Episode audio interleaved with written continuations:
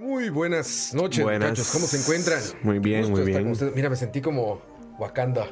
Wakanda Es que, ¿sabes qué? Este lugar, cabrón, como que está, como que está diferente, entonces como que no te deja como, como que siento que voy a tocar algo.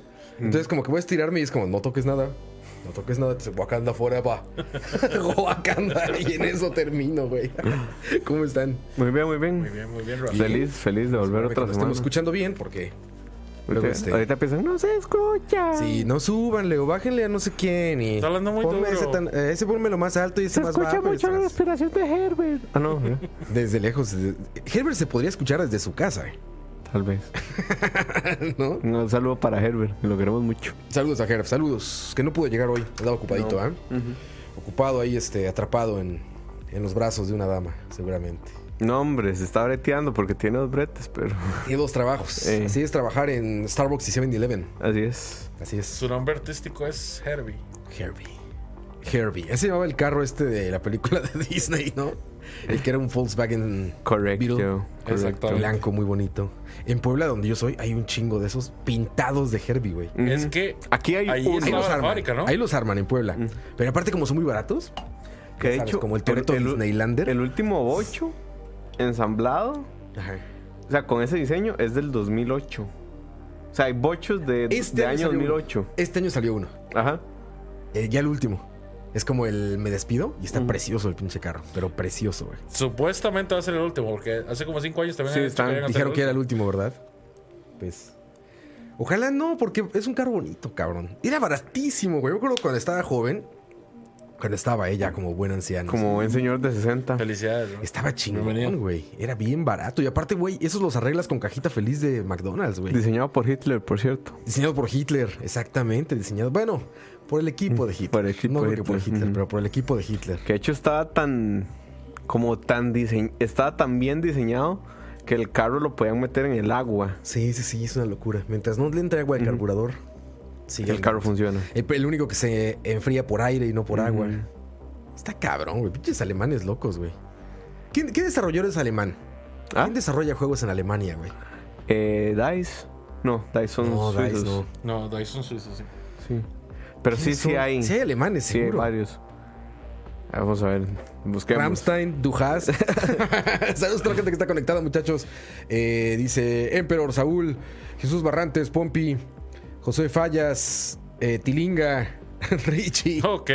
Está bien el nombre, Jason Está bien, J. Tony Serrano. ¿Qué onda? Dice Tony. Buenas, muchachos. Carlos López, Andrés Ortega. Saludos a todos. ¿Cómo están, muchachos? ¿Bien? ¿Bien y de buenas? Diría. Diría Meulito. Crytek son alemanes.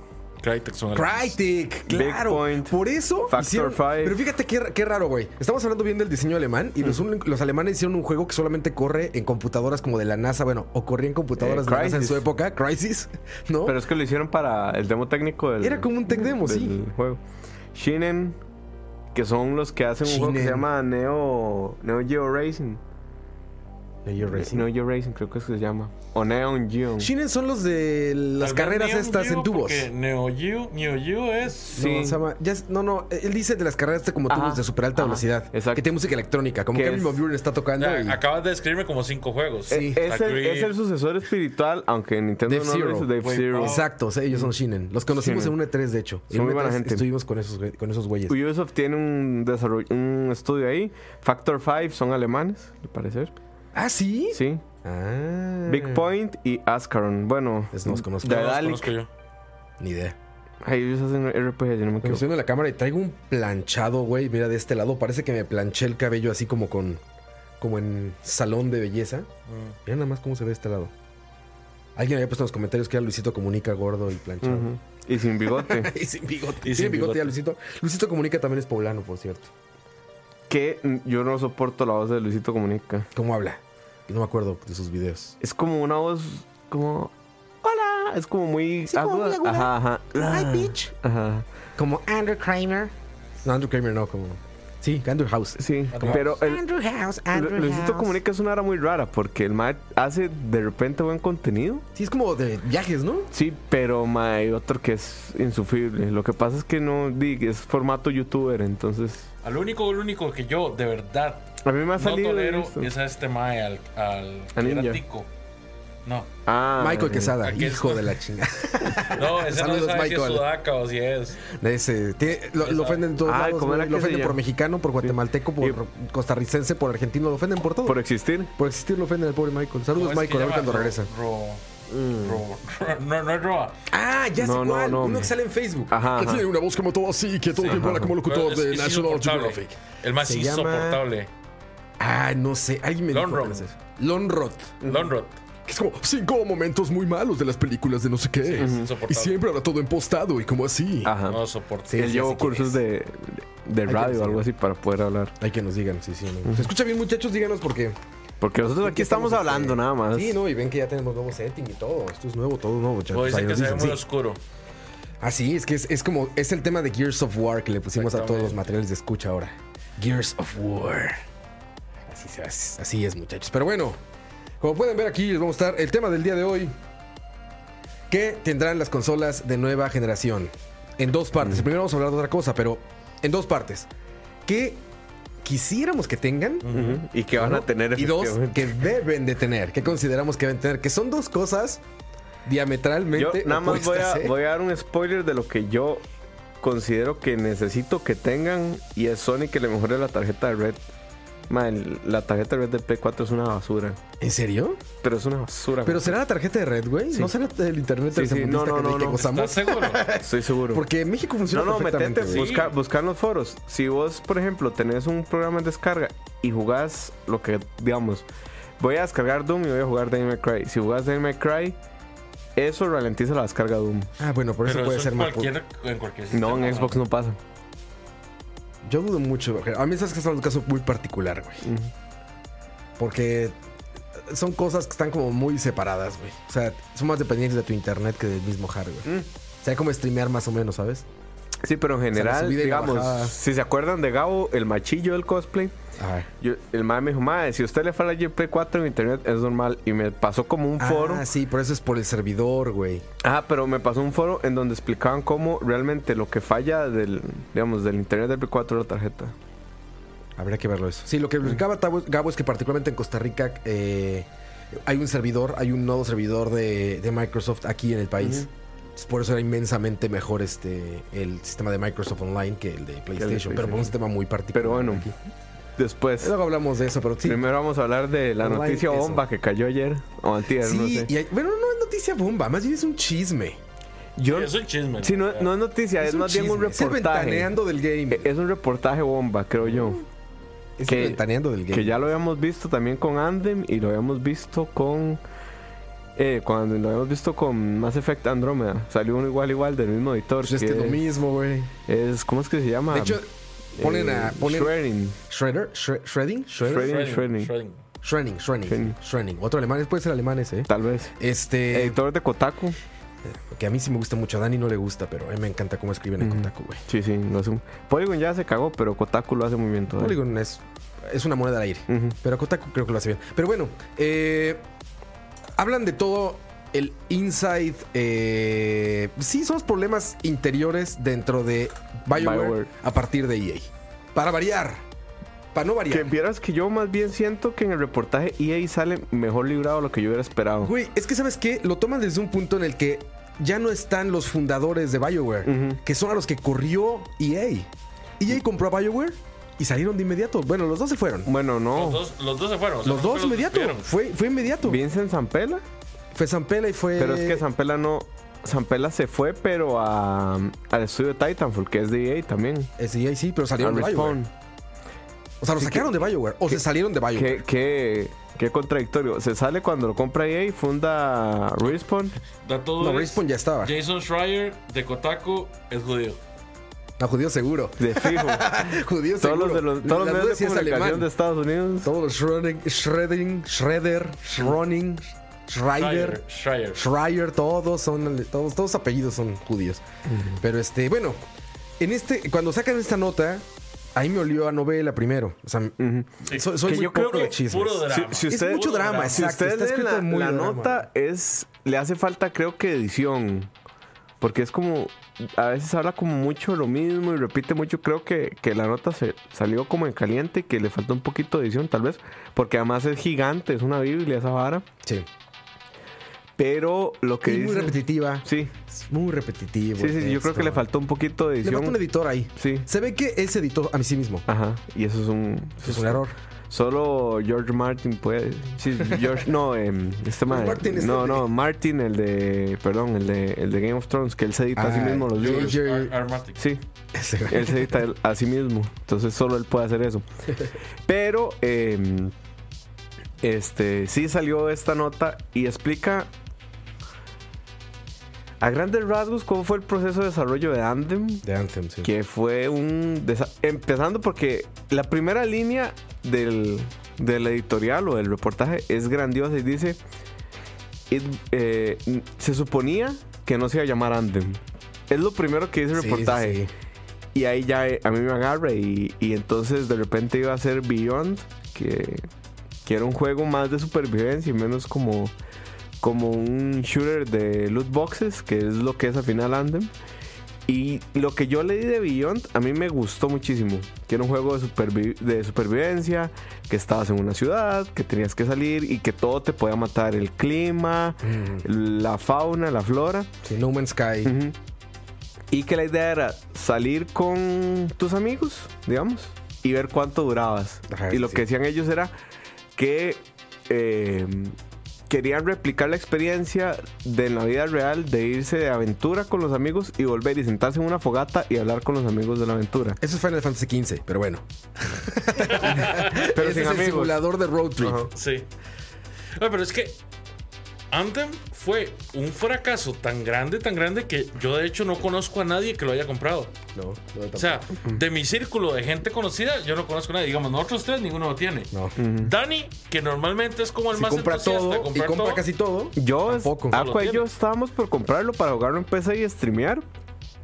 Y empezaron a salir las notas y echamos Pero para hay un programa. que era con Aqua y que nunca iba a streamear. No, no, Aqua sí streamea, pero eh, por ejemplo, streamea esta otra, el, el Apex, digamos, eso sí streamea. Pero fíjate, Moiso, cómo son las cosas. Estaba revisando hace rato para, para hacer el post de todo este programa y todo. Hace dos programas después de que volvimos del E3 Ujú. del año pasado, aquí en esta mesa dijimos, y yo particularmente, y el otro fue, creo que estaba Campos, no sé. Dijimos, esa madre huele mal y va a salir mal. O sea, ya eh, eso tiene un año, cabrón, el pinche. El, eh, ese programa. Y dijimos, huele mal y está mal. Y lo que hablamos ahí es que ya no me acordaba yo. Fuimos a este demo que hicieron para prensa en E3 en el EA Access que estaba separado de, de donde estaba el E3. Y nos metieron como en este iglú grandote, ya sabes, con aire, porque estaba haciendo un calor de la chingada ese día ahí en Los Ángeles. Se lo que tuvieron que esperar como una hora. Esperamos como 40 minutos afuera. Nos llevan agüitas y ya sabes, pero puta, Pero no, el calor de los entramos. Michael lo tiene. Dice que se lo regaló EA. Ah, está. Ah, Michael está conmigo ahí. Qué bueno que está Michael en el chat porque Michael estuvo formado en esa fila conmigo. De hecho, fuimos los únicos dos que entramos. Y cuando entra, ya cotejará que mi historia es real. entramos a esa madre y decimos a Michael, yo, bueno, vamos a ver Anthem por fin, güey, a ver qué pedo, no sé qué. Y le decimos una de can, oye, disculpa, ¿está jugable? Y dice, no, no está jugable. Y, y lo van a jugar para nosotros. Dice, no, es un video. Michael y yo nos volteamos a ver así de, no mames, que van a poner un video para la prensa aquí, güey. Ya habíamos visto el trailer 20 mil veces. En el E3 del año pasado, o sea, del antepasado, Xbox cerró su conferencia con eso, ¿se acuerdan? Y todo el mundo dijo, no, no mames, es el juego que va a cambiar la historia de los videojuegos. Eso es, es más, me acuerdo que había gente que decía, eso es Next Gen. Eso no va a correr en los Play 4, no va a correr en los Que de hecho, One". eh, el, el artículo dice que a lo interno ellos le decían el Dylan. Ese era el el, proyecto nombre Dylan, que- porque querían ser el Bob Dylan de los juegos. Y Pero tal, eso a- tal vez lo fueron, pero para mal. Güey, en ese momento, para terminar esa Es el historia. Dylan de la metodología EA. Güey, en Ah. ese momento, para terminar esa historia, Michael me dice, güey, vámonos. Después de esperar como treinta y tantos minutos, era bien poquitos lugares de prensa y me dice, vámonos. Digo, no mames, neta. Me dice, sí, güey, salte. Nos salimos así como haciendo los tontos. Entonces ya sabes, con la decana así como de, thank you, thank you, thank you. Oh, oh, thank you, thank you. thank you. Oh, sorry, sorry, sorry. Sorry, sorry, Quitando gente, sorry, sorry, sorry. sorry, sorry. Quitando gente y nos salimos, güey. Ni siquiera quisimos ver el video. Y de ahí la plática se convirtió en no mames, qué pedo con EA. La va a cagar con este juego, güey. ¿Por qué no está aquí? ¿Por qué no la va a jugar ni siquiera una persona enfrente de nosotros, güey? ¿Por qué nos van a poner un video, un O sea, ni, render, ni- güey? ni siquiera tuvieron la decencia de fingir lo que alguien jugara. jugaba. Sí, no, no, no, Que dijeron, lo que es un video, güey. Y desde ahí, este, 100% real, no fake, ahí está Michael, ¿ya ven? y nos salimos, Michael me animó a salirme y sí, efectivamente nos salimos y fue la mejor decisión. Ahora que leía todo esto, dije, claro, ya estaba ese pedo ahí, güey. Sí, ya que- estaba que corriendo todo ese problema. Uno, uno lo lee, el juego dura siete años en preproducción y 18 meses en producción. Qué cabrón, güey. ¿Qué quiere decir esto? Duraron 7 años tratando de darle forma a un concepto que tenían y les fue cambiando eh, conforme iban desarrollando. Eh, de hecho, el, el artículo dice como este. Pues. Muchas de las preguntas que hacen los fans de Bioware es. Si hay un sistema. Si lo que rompió el juego fue que iba a haber un sistema que iba a rastrear todos tus movimientos. O que si iba a haber un tema de loot boxes con inteligencia artificial para que gastaras más plata. O que si cortaron las misiones para que eh, te las vendieran después como DLC. Y lo que dice el artículo es la respuesta es no. O sea, eso no fue lo que cagó Anthem. Y dice, lo que cagó Anthem es una palabra, Frostbite. Entonces empiezan Sí, a sí. explicar Ese motor puede ser el clavo, el primer clavo de la tumba de, ujú, EA. que lo que dicen es que cuando EA gira la directriz de que Frostbite va a ser el motor para todos sus juegos, D-Dice lo hace bien porque ellos programaron el motor para hacer shooters lineales. Mm, sí. Entonces ellos sea, de decían, túnel. Ajá, entonces ellos decían, ok, pero yo ya no quiero hacer este, yo no quiero hacer un shooter lin- lineal. Yo quiero hacer un mundo abierto con gente con cooperativo en línea, en tercera persona, porque además lo que decían es que la monetización iba a venir por venderte skins cosméticos Ajá. y que un- en primera persona, que es lo que no hace Overwatch, nadie iba a ver tu skin, o sea, vos no te ibas a ver con el skin que ibas a comprar, ¿no? Y entonces que al final tuvieron que empezar a construir un montón de herramientas para desarrollar eh, Anthem. ¿Qué fue otro problema? Que Dragon Age Inquisition lo hicieron en Frostbite también. Sí, sí. Que Y ganó juego del año. Ganó juego del año. Y que dicen que la gente de Bioware dice que lo peor que pudo haber pasado es que Dragon Age Inquisition Sí, ganara. juego del año. Sí. Porque ellos lo que querían hacer era demostrar cómo no se tenían que hacer los juegos. Porque Sí. había todo un lema de la magia de Bioware que al final, al último minuto, todo pegaba bien y todo funcionaba. Que aquí no pasó. Sí, dicen que, o sea, justamente todos cuando, cuando o sea, lo que cuenta el artículo es que una vez que, que ven que gana, como que lo encontraron como un pretexto para decir, ya ven, ya ven, en Así funciona. de trabajo, así es esto, así hay que trabajar el para, para llegar a, hacer el juego del año. A mí se me hizo medio no- muy novelesco, Moiso. Y, y no sé, quizás porque est- estamos en Latinoamérica y no en Estados Unidos, donde es una visión primermundista distinta. Pero esta parte de los de las enfermedades mentales, Ah, o sea, que hablaban de depresión y de una depresión viral. Decía, no me acuerdo cómo decía en inglés, pero decía como una, de- una, como una depresión viral. A Contagious La contagious depression. Depression o- Actions y no sé qué o sea, más. que ansiedad, exacto, ataques de ansiedad y todo eso. Que digamos que la gente estaba como enfermándose Mm. psicológicamente de estar trabajando juntos y no sé qué. Ahí yo lo sentí ya. Sí. novela, güey. Sí, porque, sí. digo, o sea, también en, Latinoamérica, desgraciadamente, estamos acostumbrados a, a trabajar de otra manera. Pero creo que trabajar bajo presión para nosotros aquí es como lo natural.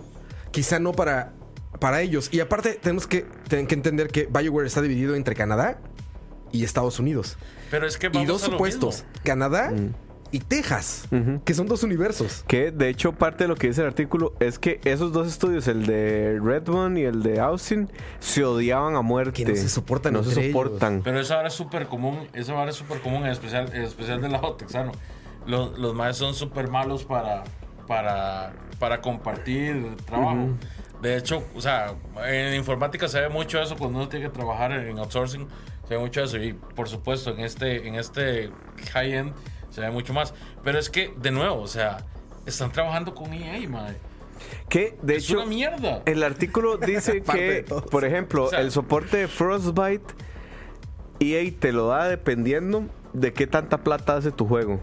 Entonces, por ejemplo, la gente de FIFA Sí, son los que tienen prioridad en la línea para el soporte de Frostbite. Y ¿verdad? FIFA, que lo que hace es Sí. agarra el juego del año anterior, cámbiale la cara a Cristiano Ronaldo por su nuevo peinado, métele físicas al músculo derecho de la pantorrilla izquierda y vámonos. Y- ajá. Y, y entonces lo que dicen. No offense, bro. Lo que dicen es que la gente que además tenía experiencia con Dragon Age haciendo juegos en Frostbite, los jalaron para FIFA.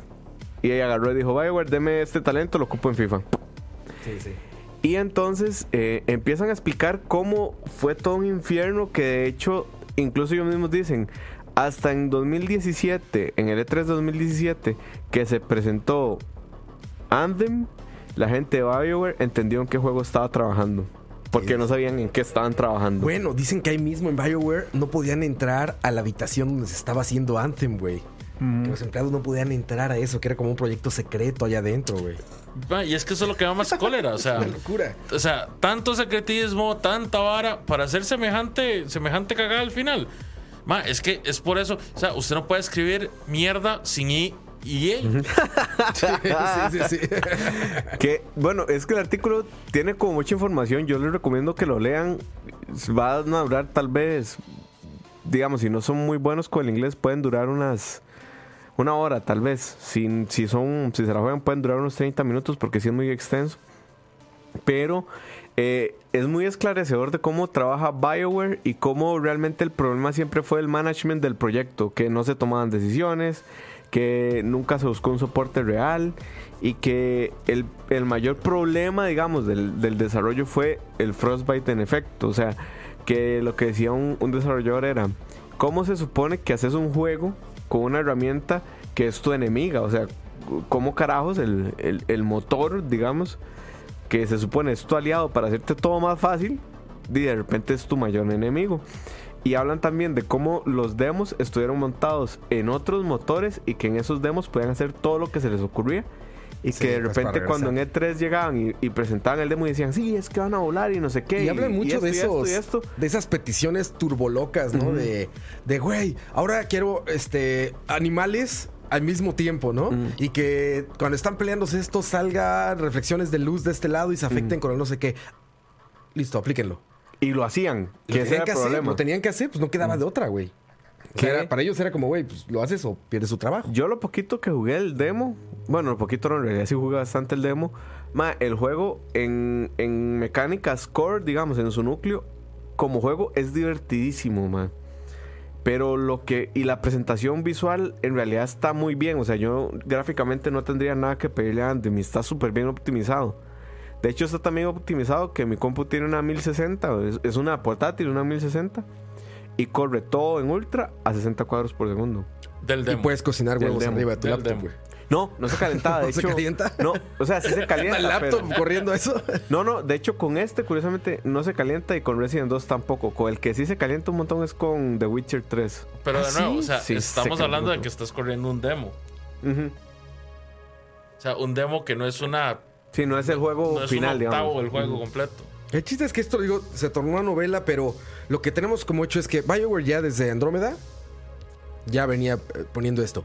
Y Anthem es un fracaso y una muestra de lo que está pasando con la industria AAA Ujú. en este momento. O sea, es, es- es el primer ejemplo de lo que les puede pasar a todos los AAA ahorita. Y que ojo, que no es el único, ¿verdad? O sea, cuando salió Red Dead, también el mismo, no, no, no sé recuerdo si fue Kotaku si fue Polygon, sacó también un, un artículo de Crunchyroll en, en- y de... Con GTA, eh, bueno, GTA 5 iba a decir, no, con este, con Red Dead Redemption Sí, por 2. eso. Con Red. Dead Redemption 2, a mí me parece todavía risible. Vea, a mí me tomó cinco meses terminar ese juego jugando casualmente. Pero a mí me parece risible que todavía vos te metas a la opción online y diga beta. Después de cinco meses de salir el juego, me parece, me parece absurdo. Y dicen que los empleados los traían igual, como burros sacando eso. Sí, y Ahora, la experiencia de historia es increíble. O sea, Sí, no, es un narrativamente- juegazo. No- no, narrativamente tiene nada que compararse con Anthem. Pero, o sea, me parece increíble que esa gente saque un juego. O sea, yo hubiera preferido no sacar la parte online. Sí, sí, sí. Ujú. Que vean, digamos, si ustedes ven Anthem, así como se ve, así se juega, ma, y realmente es muy Es divertido. que es Frostbite. O sea, el motor es increíble. Sí, a, la, a la nivel gráfico. la presentación es de lujo, o sea, Sí, sí. El, el juego se ve increíble, se juega, es muy divertido, pero lo que dicen es que, por ejemplo, hay misiones en donde hay un, un NPC que te dice, ah, sí, y, y mi Javelin se destruyó en la misión de no sé qué. Y el Javelin está a la par y esa misión de la que te está hablando nunca sucedió. Sí, sí. O sea, que tuvieron tantos Está muy problemas. roto. Ujú. Sí, Está muy roto. ro- A ver, eh, lo que más me sorprendió de ese artículo es que dicen que lo hicieron en año y medio. En 18 meses. 18 cuando, meses. cuando vimos el video en E3, no habían ni empezado a trabajar. Que otra cosa que comprueba que a veces las bromas se vuelven reales. ¿Se acuerdan cuando vimos en el, en el Direct de Nintendo el logo de Metroid? Ajá. Que dijimos, no mames, esos güeyes Puro nada más tienen eso, Ajá. no tienen nada. Claro que pasa en la industria. Claro que no puede Claro entender que nada. Si vimos todo ese video complejísimo, increíble en, en E3 de hace dos años, todo, y empezaron hasta me- seis meses después a trabajar en el juego. O sea, trabajaron en un render, literalmente, cabrón. Sí que también ahí hay una diferencia importante entre, por ejemplo, lo que hace Nintendo con Metroid y lo que hace EA con Anthem. EA, con el colchón que tiene de FIFA de plata, puede darse el lujo de sacar algo como Anthem. O sea, Sí, claro. puede, uno les deja es mínimo, digamos. Digamos, invirtieron, qué sé yo, 100 millones de dólares y les dejó 100. No, eso les No. deja para aventar para arriba, güey. No, no, no. Anthem.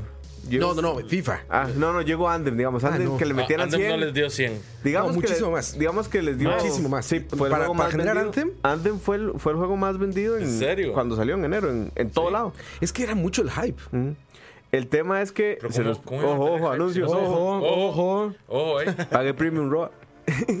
Sí, ¿verdad? Sí. Y entonces, eh, EA se puede dar esos lujos. Nintendo no se podría dar el lujo de fallar con Metroid, madre, Porque es un juego fuerte de Switch.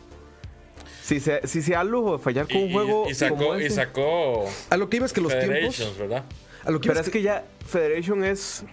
Vamos a ver, está Es en un otra- fallo. Sí, pero yo no voy a quitar que es un fallo, pero Federation responde a otra estrategia de negocios. En el 3DS tenían que sacar todo lo que pudieran, porque ya, digamos, cuando sale Federation está como a la mitad terminando la vida útil. Si usted saca en este momento un juego malo de Switch de Nintendo, madre, las ventas se le van a ir al carajo. Porque Nintendo no está sacando. Que yo lo que me refería, más que casos particulares, es que los tiempos de desarrollo ya se recortaron. O sea, cuando estamos acostumbrados a esos tiempos de desarrollo de 5 o 6 años, solamente los hace quizá Rockstar. De Sony. repente con algún Zelda, Nintendo, Sony con algún The Last of Us 2, pero ya no es así. O sea, la industria está generando en esos AAA como Anthem, que es un super AAA, en año y medio, cabrón. Por eso era así de roto. Pero ya están trabajando con esos timelines. Con esos deadlines, perdón, de, de- de año y medio. Que- para que lo sacarlo, que- para lo que- entregarlo. de hecho, otra cosa que decía el artículo es que lo que tenía muy claro los empleados de BioWare es que la fecha límite era el 30 de mayo, que era donde cerraba el año fiscal de EA. O sea que el límite era sacar esto en año fiscal para que subiera el revenue y, y les diera para decir, ah, sí, vendimos este 2 mil millones de software. Y a los accionistas. Pues ahí está todo el drama. Vamos a ver comentarios de, de la gente que dicen, allá en casita, ¿cómo no? Justo. Dicen, yo realmente el primer Dragon Age que jugué, la historia y mecánica estuvo vacilona, pero siento que deberían pulir mucho más el juego, dice Tito el Tico. Y habla de Dragon Age porque pues, es el mismo motor. Y es la misma gente, Ujú. literalmente es la misma gente. Estaban trabajando en ambos proyectos al mismo tiempo, cabrón, que esta vez lo dice el artículo. Y eso es increíble, ¿no? Pensar en eso. Y el artículo también dice, Dice- que empezaron otra vez con Dragon Age 4. Dice Michael, por ahí Michael decía que era el, re- el resurgimiento de Capcom. El declive de los desarrolladores millennial y el resurgimiento de Capcom. sí, es cierto, Capcom lo está haciendo muy bien y ojalá así siga. Sí, es que ese es mi punto. O sea, si hay forma, o sea, si hay esperanza y si hay gente que sí quiere hacer las cosas bien. Capcom es un buen ejemplo. Pero es que lamentablemente hoy en día estamos, estamos así como ah, agobiados por tanta gente que, que no, no le tiene nada de amor a la industria ni a los consumidores. O sea, les valen 7 hectáreas de dinero, ¿verdad? Llegar y sacar un juego mal hecho o rotísimo con tal de vender. O sea, EA, Konami, eh, Bethesda. Eh, ¿Cuál era la otra? Hay otra ahí interesante. Que está al mismo nivel de Activision. Yo, yo estoy, ah, Activision. Yo estoy hablando de, AAA, sí. Mae, o sea, esta vara, esta tendencia es súper, súper, súper nociva y virulenta. Yo creo que, por ejemplo, alguien como Capcom ya se dio cuenta que no va a ser el próximo Fortnite. O sea, Capcom ya dijo, tengo un nicho, ese nicho me responde bien y de vez en cuando va a tirar un hit que reviente ese nicho. Monster Hunter World es el, el ejemplo, digamos. Sí. Mira, se sabe, por ejemplo, aquí lo mencionaba justamente Rodri en el chat. Eh, dice, Metroid no tenían más que el logo. No me la creo eso de que reiniciaron el desarrollo. A ver, ese es un buen ejemplo, güey, de algo que, que- que iba en ese camino. Si ellos reiniciaron ese desarrollo, igual que Final Fantasy VII el remake, seguramente es porque es, es tangible que va a tener el mismo resultado. Y todavía se- y no se pueden dar el lujo, como tú decías, de fallar. No. O sea, puede quebrarlos, sacar un juego que, que no tenga éxito. Entonces, ven que va por el mal camino y dicen, no, ¿sabes qué? Va para atrás, Que yo creo que. se cancela ya- todo Ya, y reinicia. ya Nintendo Antes ya no lo hizo. Nintendo debería renunciar a que sus estudios japoneses hagan Metroid, man. Ellos no saben hacer FPS. No, no saben hacer De, FPS. de hecho, si vos ves, el modelo de negocio de, de- de Nintendo ha sido súper lucrable. A pesar de que no es lo mejor, tampoco es lo peor. Por eso tal vez no, no se ha criticado tanto a Nintendo. Pero Nintendo, Nintendo es un cerdo. Es el Sí. es super greedy, Nintendo man. es súper cerdo. Ellos- ellos- eres como Don Cangrejo, güey. Sí, sí, sí. ¿Por qué Nintendo vende está- juegos? Porque me gusta el dinero. Así es. Nintendo cual, está güey. como a cuatro juegos de sacar todos los juegos que ya había vendido en Wii U en Switch. Bueno, a ver, esta semana. ¡Uy! ¡Qué güey! Ojo, Ojo. Esta semana, güey, que, que el salió direct de Best Buy. el direct- Ah, bueno, sí, el link de Best Buy, sí, sí, sí, este, este link gigante. Este, viene a Link to the Past, cabrón. O sea, ya anunciaron, digo yo feliz, pero sí es una mamada. Diría Campos, güey, ojalá me, La me manden la imagen de la freidora, güey. A ver si la tengo por acá, la imagen de la freidora, pero puro pinche refrito. O sea, les encanta el dinero, güey. Van, a, van a poner en, en nuevo, en un nuevo motor, espero que sea nuevo motor, todos sus juegos. Yo creo que de van a nuevo, venir en güey. bundle, man. No, ¿cómo crees, cabrón? Yo- ¿Quién yo creería ¿Quién que perdería esa oportunidad de venderte dos veces un juego, güey? Sí, Jamás. Pero, pero es que ya lo hicieron una ¿Y vez. Nintendo? ¿Qué- ¿Con cuál? Con el Nintendo. 3DS, con los Oracles. ¿Con los Oracles? Ajá, venían en un Ah, bueno, pero es que el Oracle tenía más sentido porque era como vender un Pokémon Green, un Pokémon, o un Pokémon Yellow Red. Pero esto son dos juegos totalmente Es como distintos, vender güey. Mimish Cap. y el Son dos juegos totalmente diferentes, güey. Vamos a ver qué pasa. Sí, sí, no. Bueno, igual, aquí estamos hablando mierda y ninguno compró Yoshi. Bueno, Leo sí compró Yoshi. ¿Ah, sí? Sí, a mí me encantó. Se ve precioso, güey. A mí me encantó. Se ve precioso ese juego, güey. Sí, yo, yo. Pero bueno, no le va a llegar decía todavía, por ahí pero- también, había un comentario interesante de... Eh, Mentira, en el chat no comentan nada. Tiene razón, se cancela todo. Chao.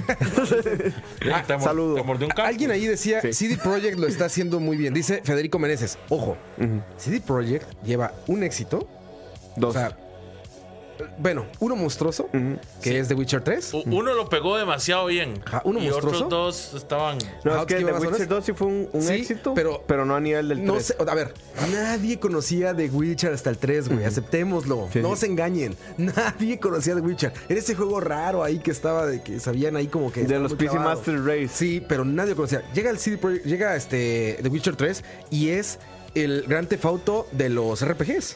Es lo que es. O sea, es el mainstream, ¿no? Entonces, ojo. Lo que está pasando con Cyberpunk tiene. No digo que vaya a fallar, nada más digo. Tiene el camino de lo que vimos con Anthem antes y con estos, estos proyectos súper ambiciosos. O sea, con, con CD Projekt Red nos están diciendo cada vez más que es más ambicioso. No están diciendo este juego es más grande. No va a Este tener Game. Over. Este- ahora salieron con que no tiene game over. Solamente verás uno cuando maten. Cuando no sé te qué. maten. O sea, ojo, no le deseo lo. Yo muero por jugar Cyberpunk y no estoy diciendo que sean lo mismo ni mucho menos. Pero, pero ahí está la posibilidad en la mesa, ¿eh? De que de nuevo, algo tan ambicioso. CD Projekt Red era un equipo como de 15 personas en una cabaña en Polonia, güey. Ahora son- ahora son 180. 180 personas. Se, se multiplicó su, su personal y va por ese mensaje, va por ese diálogo de va a ser impresionante, va a ser lo Yo mejor. creo que lo, No que, lo que juega, lo que juega a favor de CD Projekt Red, aparte de The Witcher 3, es que los más cada vez que han retrasado el juego dicen es que lo estamos puliendo y no son retrasos de seis meses, ¿verdad? Es, se retrasa un año. Sí, Y ¿Qué putas? Claro. Entonces ahí como que yo tengo como un poco de esperanza de que ellos sí de repente estén pensando en que el juego tiene que ser lo Bueno, mejor que van a hacer. Eso es, lo- es el camino correcto. San Miyamoto lo dijo, güey. Es mejor, o sea, siempre va a haber posibilidad de que un juego atrasado sea bueno. Pero un juego juego rushado, Va a ser un juego malo toda la vida. Entonces, pues sí, si está mal, atrásalo, güey. ¿Qué prisa tenemos, cabrón? Morimos por jugarlo, sí. Pero sácalo bien. Si no sale un Anthem, sale un No Man's Sky, sale un Destiny 2. sale un Destiny 2, exacto. Ah, o sea, bueno, y es otra cosa que decía el artículo, que ellos tenían prohibido la palabra Destiny dentro del desarrollo. O sea, que si usted decía Destiny era como, no, aquí no estamos haciendo Destiny. Y era como, más es el mismo modelo de negocios, es como la misma trama, el- estamos muy inspirados. Y Aquí es, no el se habla mismo, es el mismo fucking resultado. Es Pero un bueno. fracaso. Ahí está ese tema de, de BioWare y de la novela de BioWare. Y luego, más bien, ahora sí a ver qué va a pasar. Ahora cuáles son las consecuencias de eso. Vamos a ver cómo le va al estudio, porque Yo no creo que lo cierren porque están en Dragon Age 4. sí, no, no van a cerrar. Ahí es un, Pero el yo- asunto va a ser qué tanto le pega a sus futuros desarrollos. Es que, pucha, ¿cuántos? Ah, yo, sé, yo, flops. yo sé que EA es multimillonaria y, ¿verdad? Y, y de que tiene ese montón de zombies que le compran FIFA todos los años, que es el mismo juego pero con sombrero diferente. Pero, Pero el sombrero es nuevo. pero el sombrero no. Pero ¿cuánto pueden aguantar esos más, más fracasos? O sea, veamos el de, el de Star Wars. ¿verdad?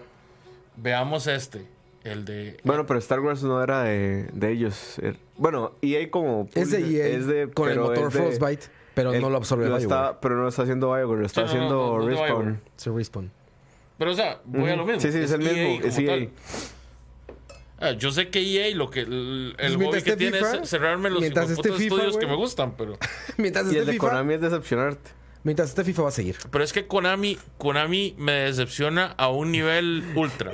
O sea, Konami estamos hablando de que esos más ya ni les interesa hacer hijo de putos juegos, ya Bueno, y viene la colección de Castlevania. no, de- hasta que yo no vea esa vara ya salida, yo no voy a creer nada. Y para que saquen una vara como como Requiem que de paso digo, o sea, gracias Sony por haberlo hecho, no hijo de puta Konami, sino Sony. En realidad lo que Sony hizo fue que llegó y sacó la colección a lo mejor que pudo. Los que tenían que haber hecho algo bonito, un Collectors o, o algo así, aunque sea físico, era Konami. Pero por supuesto ellos no van a hacer nada porque ellos están ganando plata con la regalía de los derechos. Y con pachincos. Y con gimnasios. Y con pachincos, exactamente. Eso es todo lo que a los más les importa. Entonces, Y Leo odia a Konami. Lo odio más Que la maruchan. Que la maruchan. que la Maruchan. Vamos a saludar gente allá en casita, muchachos, antes de entra- de entrar al tema principal. Eh, Saúl Emanuel, eh, Taylor Ruiz, Juanca Núñez Moya, Ronnie Morales, Pablo Solano, eh, Marvin André, Kim Román, Pompi, Dani, que no pudo llegar, pero está ahí en su casita viéndonos, ¿cómo no? Estoy muy casita, señorita, señorito, estoy muy diminutivo y no sé por qué, güey. Teslac, saludos, Chocomondongo, Richie, casi 200 personas viéndonos, muchachos, muchas gracias. Gracias por acompañarnos. Y eh, como les había comentado, el tema de hoy, eh, previamente, pues salió porque ya vino todo el anuncio del- del- de los juegos por streaming ahora. Stadia. Las tecnologías Stadia, no, no, vamos Apple a Arcade. decir- no, no, no, no. App- app- ¿De? ¿Qué? Deberíamos. Oye, hijos de chingada, de- güey. contemos ¿Cómo? eso, contemos eso. Güey, ustedes no saben, muchachos, pero el. Allá, ya. el- eh, esta cámara allá arriba. Este. El, el- el programa pasado, es la primera vez que nos pasa en la historia de. Ujú. Nos lo bloquearon de todo YouTube. Nos dijeron en toda la tierra no puedes salir en YouTube. ¿Por qué? Porque Apple no quiere. Así. Porque los idiotas de Apple lanzaron un sistema de gaming. No, no, no. No es un sistema de gaming. Es una plataforma para gaming. Eh, es, Es un- es un sitio web. Una Sí, es tiendita una plataforma para gaming. Es una tienda, o sea, es de juegos. Es una tienda de juegos. Una plataforma. No, no es tienda, es una suscripción de juegos. Un servicio de gaming. Es lo que lanzaron. Y los idiotas están tan nuevos. Y tienen tan poca idea de, de- de- de quién es su consumidor, de quién es su mercado, de cómo se mueve el mundo del gaming, del periodismo de gaming, todo esto, que te bloquean por poner imagen de sus anuncios. Lo que ellos mismos mandaron en su comunicado, que fue lo que corrió en pantalla, no metimos nada más, metimos lo que ellos mandan en su comunicado, bloqueó porque estaba en pantalla su imagen. A ese grado de noobs está Apple con los juegos. Y así quiere tener éxito con su plataforma de Por eso gaming. Android ya se les fue arriba. Lo que me queda claro es que va a ser otra Play Store con jueguitos simpáticos y ya. Eso va a ser lo que va a ser Arcade y no va a pasar de ahí. Y hasta que no llegue alguien que realmente entienda este mundo y entienda lo que estamos haciendo todos que estamos de este lado de los podcasts y de los videoblogs y de las noticias, todo eso, menos va a entender a los usuarios. Mucho menos. Pero entonces, por culpa de Apple Arcade, es que el video pasado tuvimos que reeditarlo y le dejamos ahí un mensaje y tuvimos que volver a subirlo y hacer un desmadre. Pero bueno, fue por eso. Para que sepan bueno, para por que qué le manden tanto. mensajes a, a eso. Y bueno, eh, el tema de hoy es qué tendrán las consolas de nueva generación. Y si quieren empezamos como hilando el tema con mensajes que nos dejó la gente en, en redes sociales. ¿vale? Entonces, en Instagram, por ejemplo, cuando preguntamos hoy a mediodía, nos puso fenilismo, ahí está su mensaje, nos puso retrocompatibilidad. Tiene toda la razón. Sí, de Sí. acuerdo. De acuerdo, Sí, sí. las nuevas consolas deben tener Es que ya no, ya no hay excusa para que no tengan. O sea, ya por ejemplo, Sony no tendría excusa para que el siguiente PlayStation no tenga retrocompatibilidad. ¿Por qué? Porque es la misma arquitectura. Este Entre punto- Play 3 y Play 4 se entendía porque uno era eh, Cell o Shell, no sé cómo se dice, Cell. El, el- la arquitectura de, de Play 3. Es, eh, sí, no me acuerdo, pero es Bueno, súper compleja. Era es difícil. súper compleja. No era x86. ese Sí, no, no, desarrollar ahí era un pedo. Entonces, di, por eso tenían como algún tipo de razón de que no fuera retrocompatible. Pero el Play 5 va a ser x86 igual. Y el Xbox también va a ser x86. Hasta que no pasemos a una computación cuán- cuántica en consolas, yo no vería por qué no sean retrocompatibles, a no ser de que sea puro greedy ahí, ¿verdad? Es que, es que es la razón es meramente económica. O sea, Es para el- venderte más. los mismos, los mismos jugadores tenemos la culpa de eso. Nosotros seguimos consumiendo los, los, los remasters apenas salen. Mi- si no fuera así, Nintendo no, Nintendo no, sacaría sacarían. Ujú. No lo 8 sacarían. al año, ¿verdad? Sí. Bueno, no te dirían que el online vale la pena por los juegos de NES. Exacto. Porque online es una basura. Digo, Nada más o sea- sirve por eso, por los juegos de NES. Todos estamos esperando que saquen los juegos de Super el para pagar el puta online. Por Vea, lo mismo. se la firmo. ¿Sabe cuándo van a sacar los juegos de Super? Cuando pase el año de su membresía. Y al día siguiente va a estar. Estos son los juegos de Super Nintendo. Solo para que usted no su membresía. Para que Eso es tengas a una razón para Ajá, eso es lo que va a pasar. Ahora, retrocompatibilidad, a ver, es un gran feature. Y tiene todo el sentido cuando todo se vuelva como va a pasar, digital. Cuando todo se vuelva DLC, como para qué chingado vas a limitar la máquina a, a una generación. Si todo está de- streameado por archivos, las arquitecturas no van a importar. Se va a streamear todo, o sea, lo que hablaban de lo de Stadia, que va a pegar porque va a pegar, no sé si con Stadia, o sea, no sé si con Google, pero, pero así vamos a jugar todo. A eso vamos. Con quien sea PlayStation, Nintendo, con quien sea vamos a jugar así. Pero bueno, entonces, eso siento que es importantísimo. ¿Por qué? Porque, a ver, Michael había puesto por ahí un gráfico, por ejemplo, aquí en Costa Rica, en el que el internet había subido como el 500% en dos años. O sea, pasaron como de 3 megas a 30. Ujú. O sea, una, una locura así, en dos o tres años, en nada. Cada consola o la vida útil de una consola llega a ser hasta de 10 o 11 años. O sea, convive con la otra, pero sigue, sigue funcionando. O sea, siguen sacando juegos y todo esto, ¿no? Estrena una consola cada 6 años, cada 7 años, ¿no? Por ahí va el asunto. Eso quiere decir que, te- lo, que lo que saquen ahorita, las plataformas que saquen ahorita, tienen que estar útiles por ahí de 2024. 2025. Tienen que estar útiles todavía afuera para que les salga la, la- la inversión de mandar a maquilar su hardware, perdón, y de mandar a hacer las- los plásticos y de mandar a retail todo esto, ¿no? Bueno, el, dato que decir- da Sony es que después, bueno, porque Sony siempre le pierde. Sony y Microsoft tienen el modelo de perderle. después de los 10 millones de, de consolas ya le empiezan a ganar. O sea, los primeros 10 millones de consolas le pierden plata Yo no creo eso. y hasta después. es lo que a dicen de algunos. Dicen, por ejemplo, dicen que eso está pasando con el Xbox One X, que todos los que salieron, salieron con pérdida. pensando en hacer esta base sólida para después venderles software y servicios y todo esto, ¿no? Pero le digo, si estamos pensando eso, que, este, que estos aparatos que están haciendo hoy tienen que estar vigentes por lo menos unos 5 años más, el Internet para el 2024 va a ser inmensamente mejor que el de hoy y ya vamos a estar streameando, ya vamos a estar jugando en streaming. Entonces, estas consolas, su prioridad tiene que ser pensada en que cuando llegue ese momento se van a olvidar de discos, se van a olvidar de controles especiales, se van a olvidar de conexiones. Que yo, ¿cuál es una, raras. es una cagada? Porque es una retrocompatibilidad a media. Porque parte de la retrocompatibilidad es de que yo pueda jugar las cosas que yo ya tengo. que ya tenías. O sea, si lo hacen digital y que esto, No se lo- necesariamente. esto- o sea, de nuevo, hoy estoy, hoy estoy repartiendo veneno hacia Nintendo, Uf. pero sí. es por una razón. encabronado con O sea, Nintendo. tenemos toda esta plataforma virtual que ha, que ha montado Nintendo en el Wii, luego la perpetuó en el Wii U, Ujú. ¿verdad? Nunca fue compatible con el 3DS. Ajá, sí. Pero nadie, Bueno, nadie al respecto. Entonces, digamos, usted podía tener sus juegos de Super Nintendo, ¿verdad? En el Wii U, que venían del Wii. Y podía tener aparte, tenía que comprar los mismos juegos, si los quería, en el 3DS.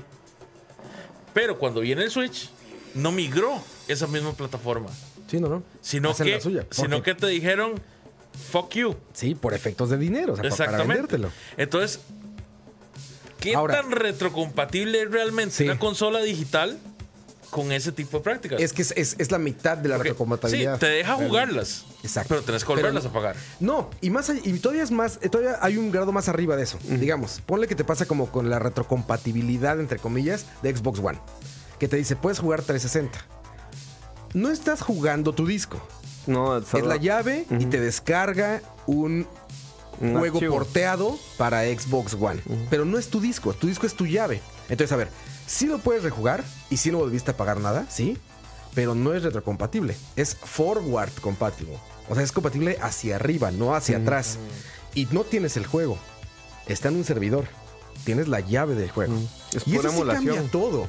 Eso sí cambia todo, porque lo que significaba la retrocompatibilidad es, en mi Play 3 meto mi juego de Play 2, Y salió el juego. primer Play 3 y juego. Y mi juego está ahí en ese disco. De hecho, no Play- el internet, no Play hasta Play 1. Ajá, Hasta Play 1, uno. exacto. En la primera versión del Play 3 nada más. Solo en la primera, la gordota.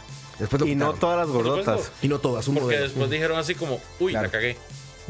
Sí, esas son dos cosas como, esas son cosas muy distintas. Pero a ver, el efecto, la mitad del efecto de retrocompatibilidad, que es jugar por lo que ya pagaste, sí está. Al menos en Xbox One X, por ejemplo. Pero el de La otra poseer tus mitad de juegos. tener tu juego, Nah. no. Igual está en la nube y igual pagan el Switch y se acabó tu juego, ¿no? Ahora, estas nuevas consolas, que son servicios, o que van a estar basadas en servicios, van a evitar a toda costa que puedas hacer eso. Porque lo que quieren es justamente que tú rentes un servicio. ¿Por qué? Porque el hardware va a desaparecer. O sea, ya dijeron con lo de, lo de Stadia, ¿no? Y si, si no es Stadia, va a ser el que sigue. Por ejemplo, si tu computadora, tu tablet, celular corre un video, ya lo hiciste.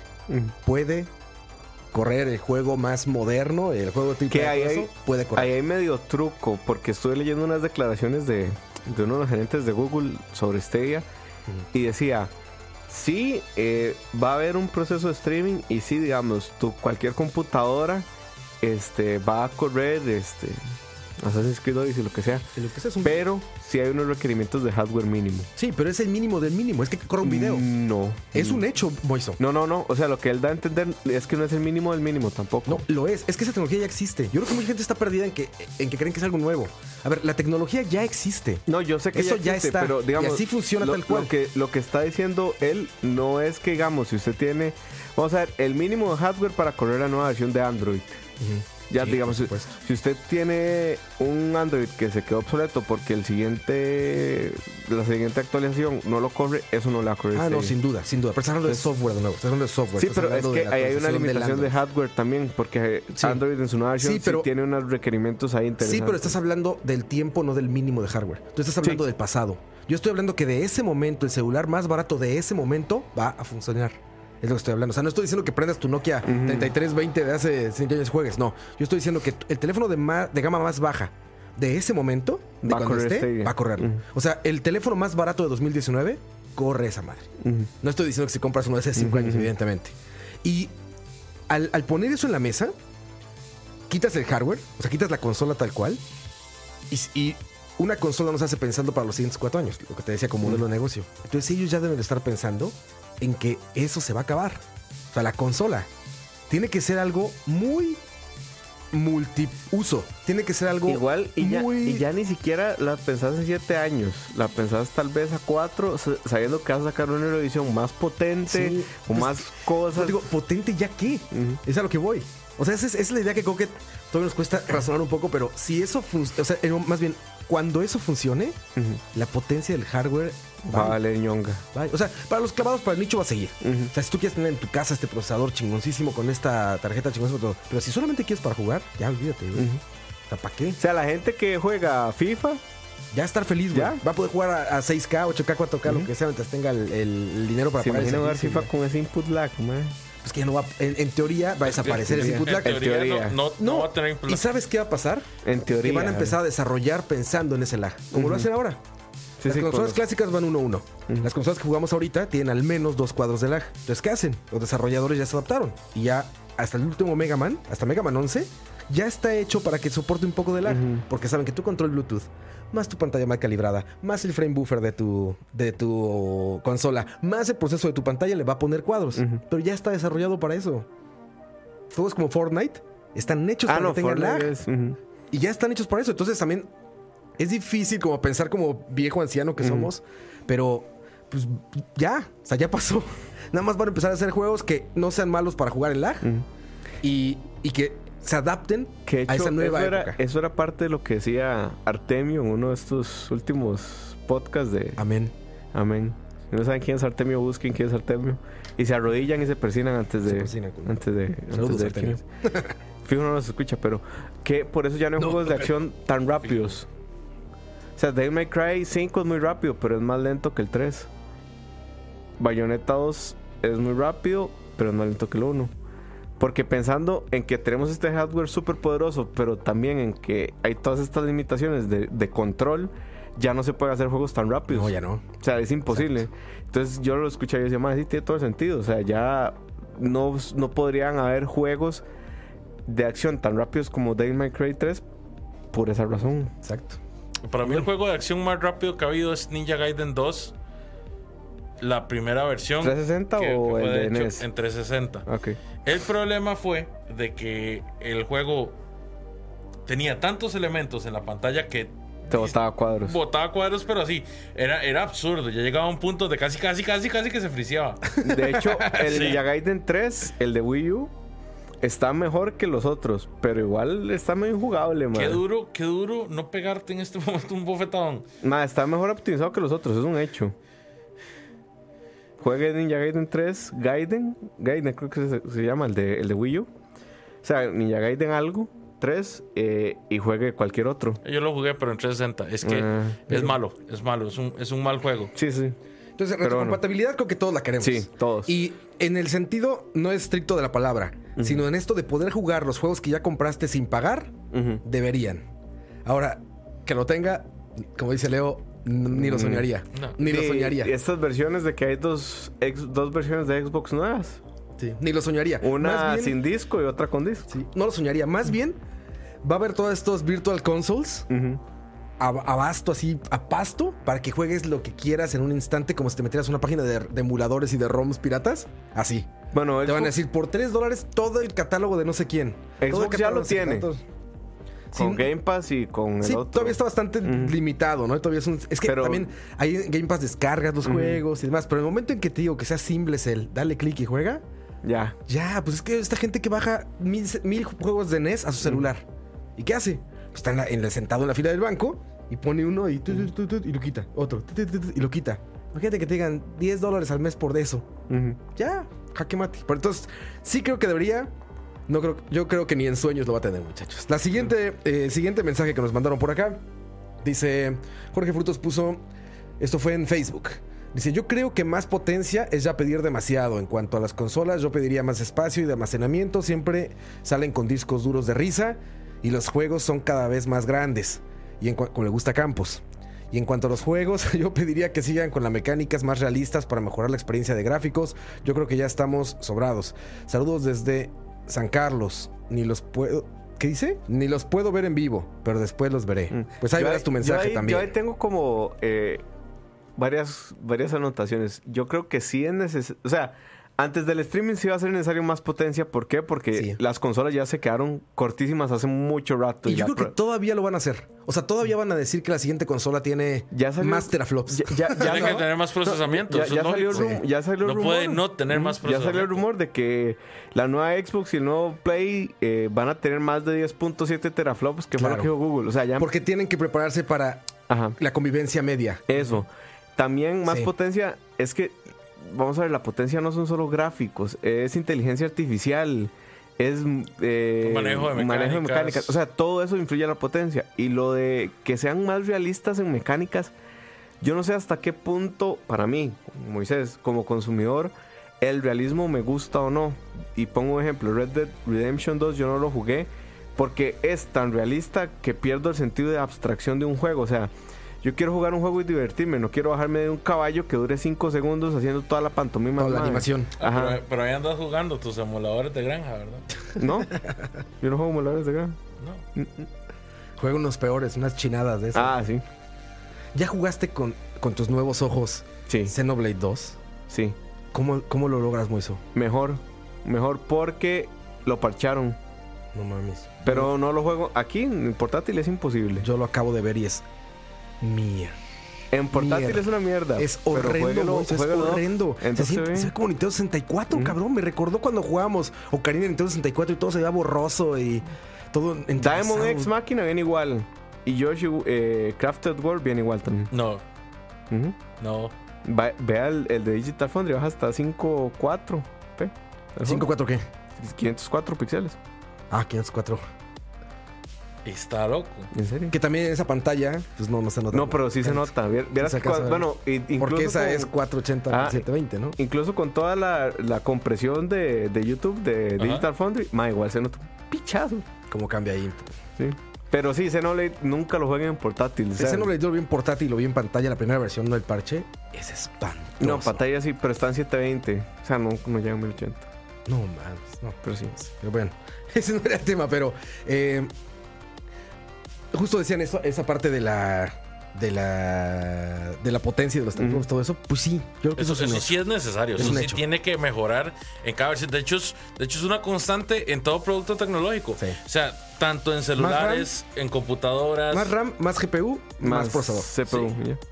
O sea, eh, eso siempre tiene que ser una constante. Y yo creo que van a venir todas de eh, default con un tera y con dos juegos ya se van a llenar. Ah, ah, exacto. Eso también que decía Jorge, por eso puse ese comentario. El- el- es importantísimo. El almacenamiento es hoy o se va a acabar. O sea, tienen que vender todo lo que puedan de dispositivos para almacenar ahorita antes de que llegue un momento todavía más digital. Las películas ya, ya se las quitaron. O sea, la gente que solía todavía descargar películas ahí del Festival de Torrento, de este tema de internet, y guardarlas en un disco duro, llegó Netflix y ya dijo, ya, a la chingada mi disquito duro con mis películas, ¿no?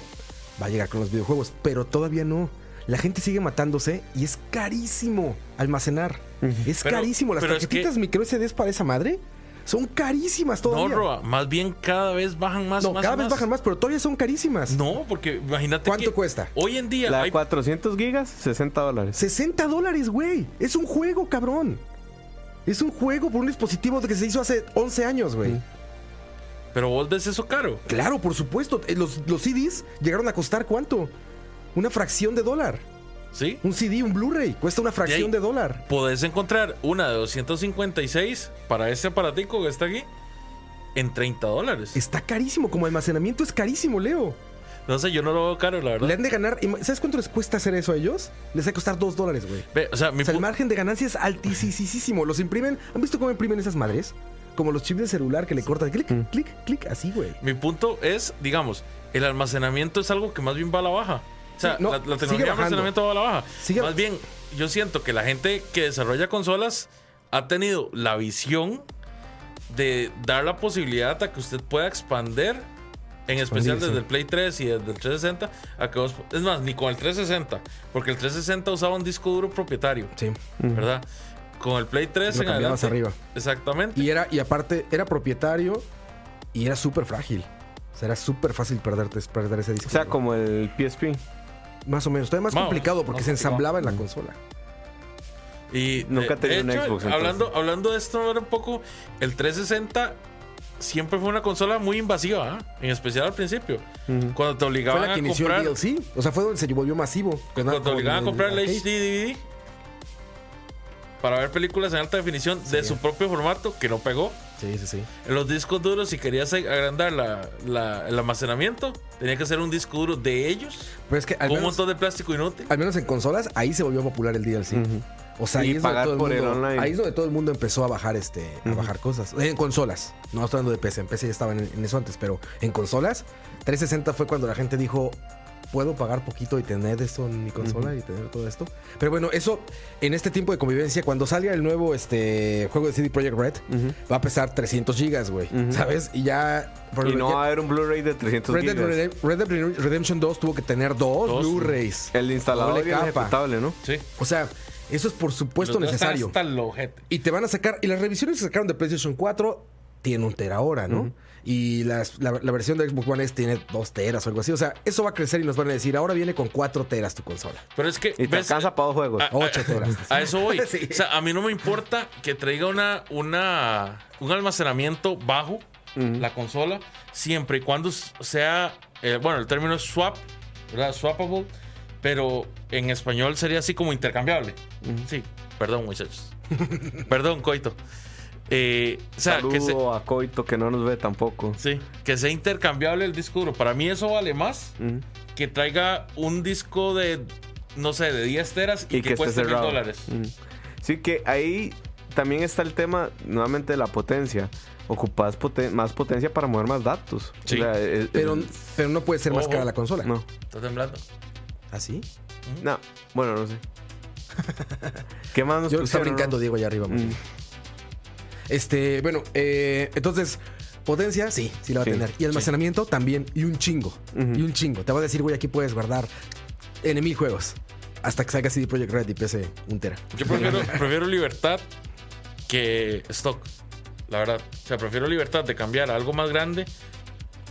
De, Ah, de- de opinión, Que, que el, que Sí, el que y, ya, viene y ya lo adoptaron porque las que agarran, o sea, aunque te recomiendan algunas y unas son más rápidas que otras, ya agarraron el formato genérico. O sea, ya se las compras a SanDisk, ya se las compras a Kingston. O sea, ya no tienes que buscar como en PS Vita la, la- la RAM, digo la RAM, perdón, la, la ROM o la memoria de este de Sony, ¿no? O este, entonces. Que incluso si ustedes juegan en PC, el Gears, el 4, man, pesa 133 gigas. Sí, no, pues Final Fantasy XV para PC pesó 180, creo que son 70 gigas, güey.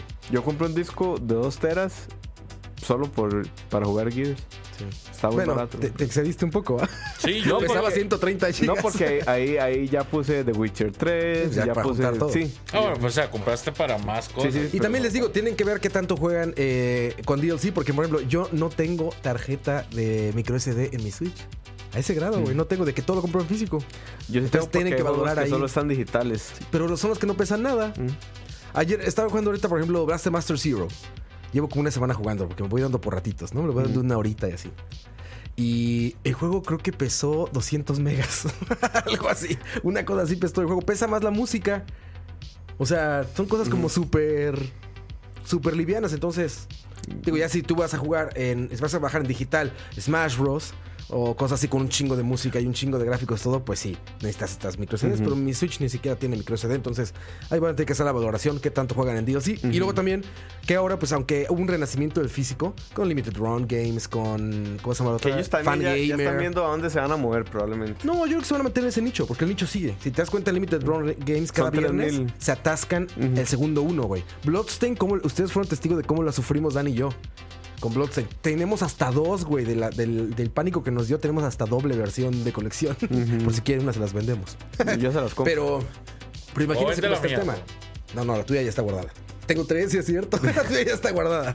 Este, entonces, yo creo que el nicho va a seguir, pero el mainstream, olvídense. O sea, ahí va a ser todo descargolandia, un botón a mi tarjetita Sí, que y yo creo y que- tarjetita y vámonos. Creo también que el tema con el streaming y las consolas es que las consolas ya tienen un nicho muy fuerte y creo que bastante amplio de, digamos, un core muy importante que han ido construyendo tanto Sony como Microsoft como Nintendo. ¿Hasta dónde va a alcanzar ese nicho para seguir pagando megaproducciones? No ahí, sé. Ahí vamos a ver hasta dónde nos sí. Ahí, ahí es donde, donde uno va a decir, Yo bueno, creo que ellos ya- son los que están en problemas, ¿eh? Porque al contrario, los indies están en el cielo ahorita. O sea, un indie le puede ir espectacularmente bien y se alía con Nintendo y sale en este video de indies y pum. Y aparte grandes indies. Ojalá Campos pueda venir al siguiente BCB para que nos cuente de eso, porque ese güey es un hipsterzazo de indies. Ese Sí. güey recomienda muy buenos. Sí, sí. Pero bueno, ahí está. Pero bueno, ¿qué más? ¿Qué más nos Este, siguiente pregunta que nos hicieron, bueno, siguiente comentario que nos dejaron, este fue en Instagram también. Kim Roman dice, portabilidad online gratis, retrocontabilidad. Esto lo puse por portabilidad. Y se Eh, me hace es- es el único lógico ahí. punto máximo de duda. Cállate, no, se me hace el punto máximo de duda. A ver, conocemos a Sony, conocemos a PlayStation. ¿Ustedes creen que Sony no va a sacar una portátil viendo el éxito que está teniendo Nintendo? Yo no sé si no va a sacar una portátil, lo vería ¿O una híbrida? Con una híbrida, porque ya dijeron que más portátiles no. Pero si están haciendo el Play 5 pensando más a futuro y no tanto como en, en lo inmediato, una dos, se van por el camino híbrido o agarran el camino Microsoft y hacen un servicio estúpidamente monstruoso en donde si pagas la suscripción de PlayStation Plus vas a poder jugar en un ecosistema cerrado porque Sony también es medio, medio jupón de repente entonces Muy, muy. Pues el más es el único que no quiere andar haciendo cross. entonces va a ser platform. como en los Xperia vas a poder jugar Play 4 y en, y en Microsoft Yo, que no es- guarden, no es ecosistema guarden cerrado, este pero- momento, guarden este video y guarden este momento. 8 o 6 de la noche del 4 de marzo. Les firmo que el 4 de PlayStation, el 4 de abril, PlayStation 5 es híbrida. Se los firmo. Se los firmo en este instante. PlayStation 5 va a dejar que juegues afuera también. Yo amaría que fuera híbrida, la verdad. O sea, si usted me, me dice que puede agarrar un God of War para llevar, No sé, esa es mi duda. escupo dinero, digamos. No sé No, si no todos vas a jugar jamás, jamás, jamás, ¿verdad? A la misma potencia. Ah, no, sí, jamás. no, no, a la misma potencia no, pero que vas a poder God of War- jugar God of War afuera y Red Dead Redemption 2 y todo eso, se los firmo que sí. Hay una Los cuestión. nuevos, yo creo que van a agarrar el mismo modelo de Nintendo. A Nintendo ya no le dio miedo. A Nintendo no le dio miedo decir, sí, la neta, es- mi consola está bien pitera, no va a correr los juegos nuevos. Y miren cómo le está yendo. Yo estoy seguro que Sony te va a poder Porque- decir, en tu consola, en tu casa vas a poder jugar lo que quieras, la, la, la, la, a tantos Puede ser un teraflops, gadget también. Y afuera todo el Play 4. De hecho, eso te iba a decir, Puede ser para un mí va a ser gadget, un gadget. como el VR, digamos. Ok, aquí está tu sobremesa, 4K. Super teraflops, Sí, toda esa 8K, mierda. Y, de- y 144 también, Hz. si querés llevarte tu juego, tendremos este añadido que es como el PlayStation VR, pero obviamente es una portátil, en donde te lo llevas y jugás y listo. Sony es buenísima para hacer gimmicks de lo que sea. Claro. Sony Les es encanta, increíblemente güey. buena. Mira, vea. Para nadie es un secreto de que a Sony siempre se le dificulta la parte portátil. El. Bueno, El. el sí, sí. O sea, el PSP. el PSP fue un hit, un vendió hit. 80 millones, no, sí, como 80 millones de consolas el PSP. Pero de ahí fue también muy, muy, muy, muy pirateada. O sea, era muy, muy hackeable. Que tal vez por eso vendió los 80 millones, porque usted podía jugar Mario en el PSP. Exactamente. Ahora, ¿Es en serio? cállate, fanboy. Es en serio, habían emuladores de Sony, eh, de, de Nintendo, de Sega, y de lo que a usted se le ocurriera para el PSP. Ahora, viene el Vita. Y el Vita fue un fallo rotundo en. América. Yo, y yo, como, como, Como poseedor. como poseedor de un Vita, tengo que decir que sí, que sea, a los juegos que yo tengo me han gustado mucho. Y yo tengo un chart, tengo el, el Persona 4, tengo los dos Ninja Gaidens, tengo el God of War. el God of War, tengo el eh, tengo el Little Big Planet, tengo el Masa, Masamune Masamune ¿qué es? Masamune Rebirth y tengo varios juegos digitales. Ujú. Pero de ahí la consola, la consola es un fracaso, hay que aceptarlo, la consola es un fracaso. E inclusive a esa consola que fue un fracaso le sacaron un gimmick. Que nunca le sacaron el docking station que supuestamente iba a ser lo que hoy en día es el Switch. Mm. No lo sacaron, pero sacaron el Vita TV. Sí. Que el Vita TV es el peor de los fracasos de Sony. A un punto que yo lo hackeé y hasta hackeado da pereza. Y hasta hace tres años todavía en E3 estaba su stand. ¿Se acuerdan del Vita TV? Uno llegaba y uno, mm, y le pasaba largo. Ah, chingón. Que Que les ta- encanta, que güey. Les también- fascina eso. Y aparte, cuando está ganando Nintendo, no veo cómo esos güeyes Que lo van a decir, dejar solo. No, déjenle su mercado, déjenle. No. Es de ellos. Ese mercado es de Nintendo, no lo toquen. Que también el, el, Switch el Switch también es un cambio en el modelo de negocios de las consolas, no solo por la portabilidad, sino por lo efímero que es el hardware. Sí, pues yo, sí. yo sí, O sea, creo, ya- yo ya sí creo este- que van a sacar un gadget. Ya, ya este Aparte, año no se, se rumora el del Switch no sé qué, el Switch para arriba, los dos Switch no sé qué. Yo creo que Una ahí, masa gracias Dani. ahí es donde va a estar el modelo para todos. Para Xbox, para Play 4. Sí. O sea, todos van a sacar como un hardware muy efímero que vos vas a poder cambiar en dos años por uno mejor. Igual que los teléfonos, igual que cualquiera que se precie de hardware en este momento. Esto realmente es una tablet. O sea, el Switch es una tablet con botones. Correcto. Eso es lo que es el Switch y el éxito que ha tenido, creo, porque es como súper curioso el, el consumo, como, como lo hemos optado los, los más clavados en el gaming. O sea, porque si es para un niño todo esto que lo va a usar para jugar Fortnite y esto es un consumo distinto. Los que estamos más clavados, los que tenemos jugando 20, 25 años sin parar, eh, pues lo agarramos como esta, como este permiso aparte, ¿no? O sea, como que dices, güey, quiero jugar este tal cosa bien, entonces va para mi Play o va para mi Xbox One X o así quiero jugarlo en mi casa con buen audio, lo que sea. Pero aquí sacaron una cosa muy chistosa de esto, o aquí está el, el esto, o aquí está el indie de no sé qué, o se viene para acá. Y cuando te pueden escoger entre experiencias como, como efímeras, como dices, te vas al Switch. ¿No? O sea, te dicen, güey, está tal juego este, que está buenísimo y está en todas las plataformas. Ah, lo voy a comprar para Switch. ¿No? O sea, es la principal, es la idea que te llega. Es como Undertale, salió en Play 4, Sale en todo. PC, Lo quiero Switch. para Switch. Lo compré en Switch, ¿por qué? Porque en el bus puedes jugando Undertale. Pero más allá. Moiso, como tú dices al principio, creo que va más allá de la portabilidad. Es un efecto como de, de- de- como permisivo, como de esta consola que no compite, como la B. Sí, sí, sí. Como el, como el Que lado todo B, bien, como, que Ajá, todo bien como que no tiene pedos, como que no estoy buscando que, que cuál pierde más cuadros, cuál no sé qué, cuál llega a, si está escalado el 4K o no, si es nativo. No, esto es como, Sí, güey, es ahí co- está como, bien. Como que si a vos no te importa. O sea, no digo que a uno no le importe siempre, digamos. A mí me importaría, me importa mucho, por ejemplo, en Titanfall o en Devil May Cry, que los juegos vayan a 60 cuadros. Claro, porque- pues en cualquier FPS. ¿verdad?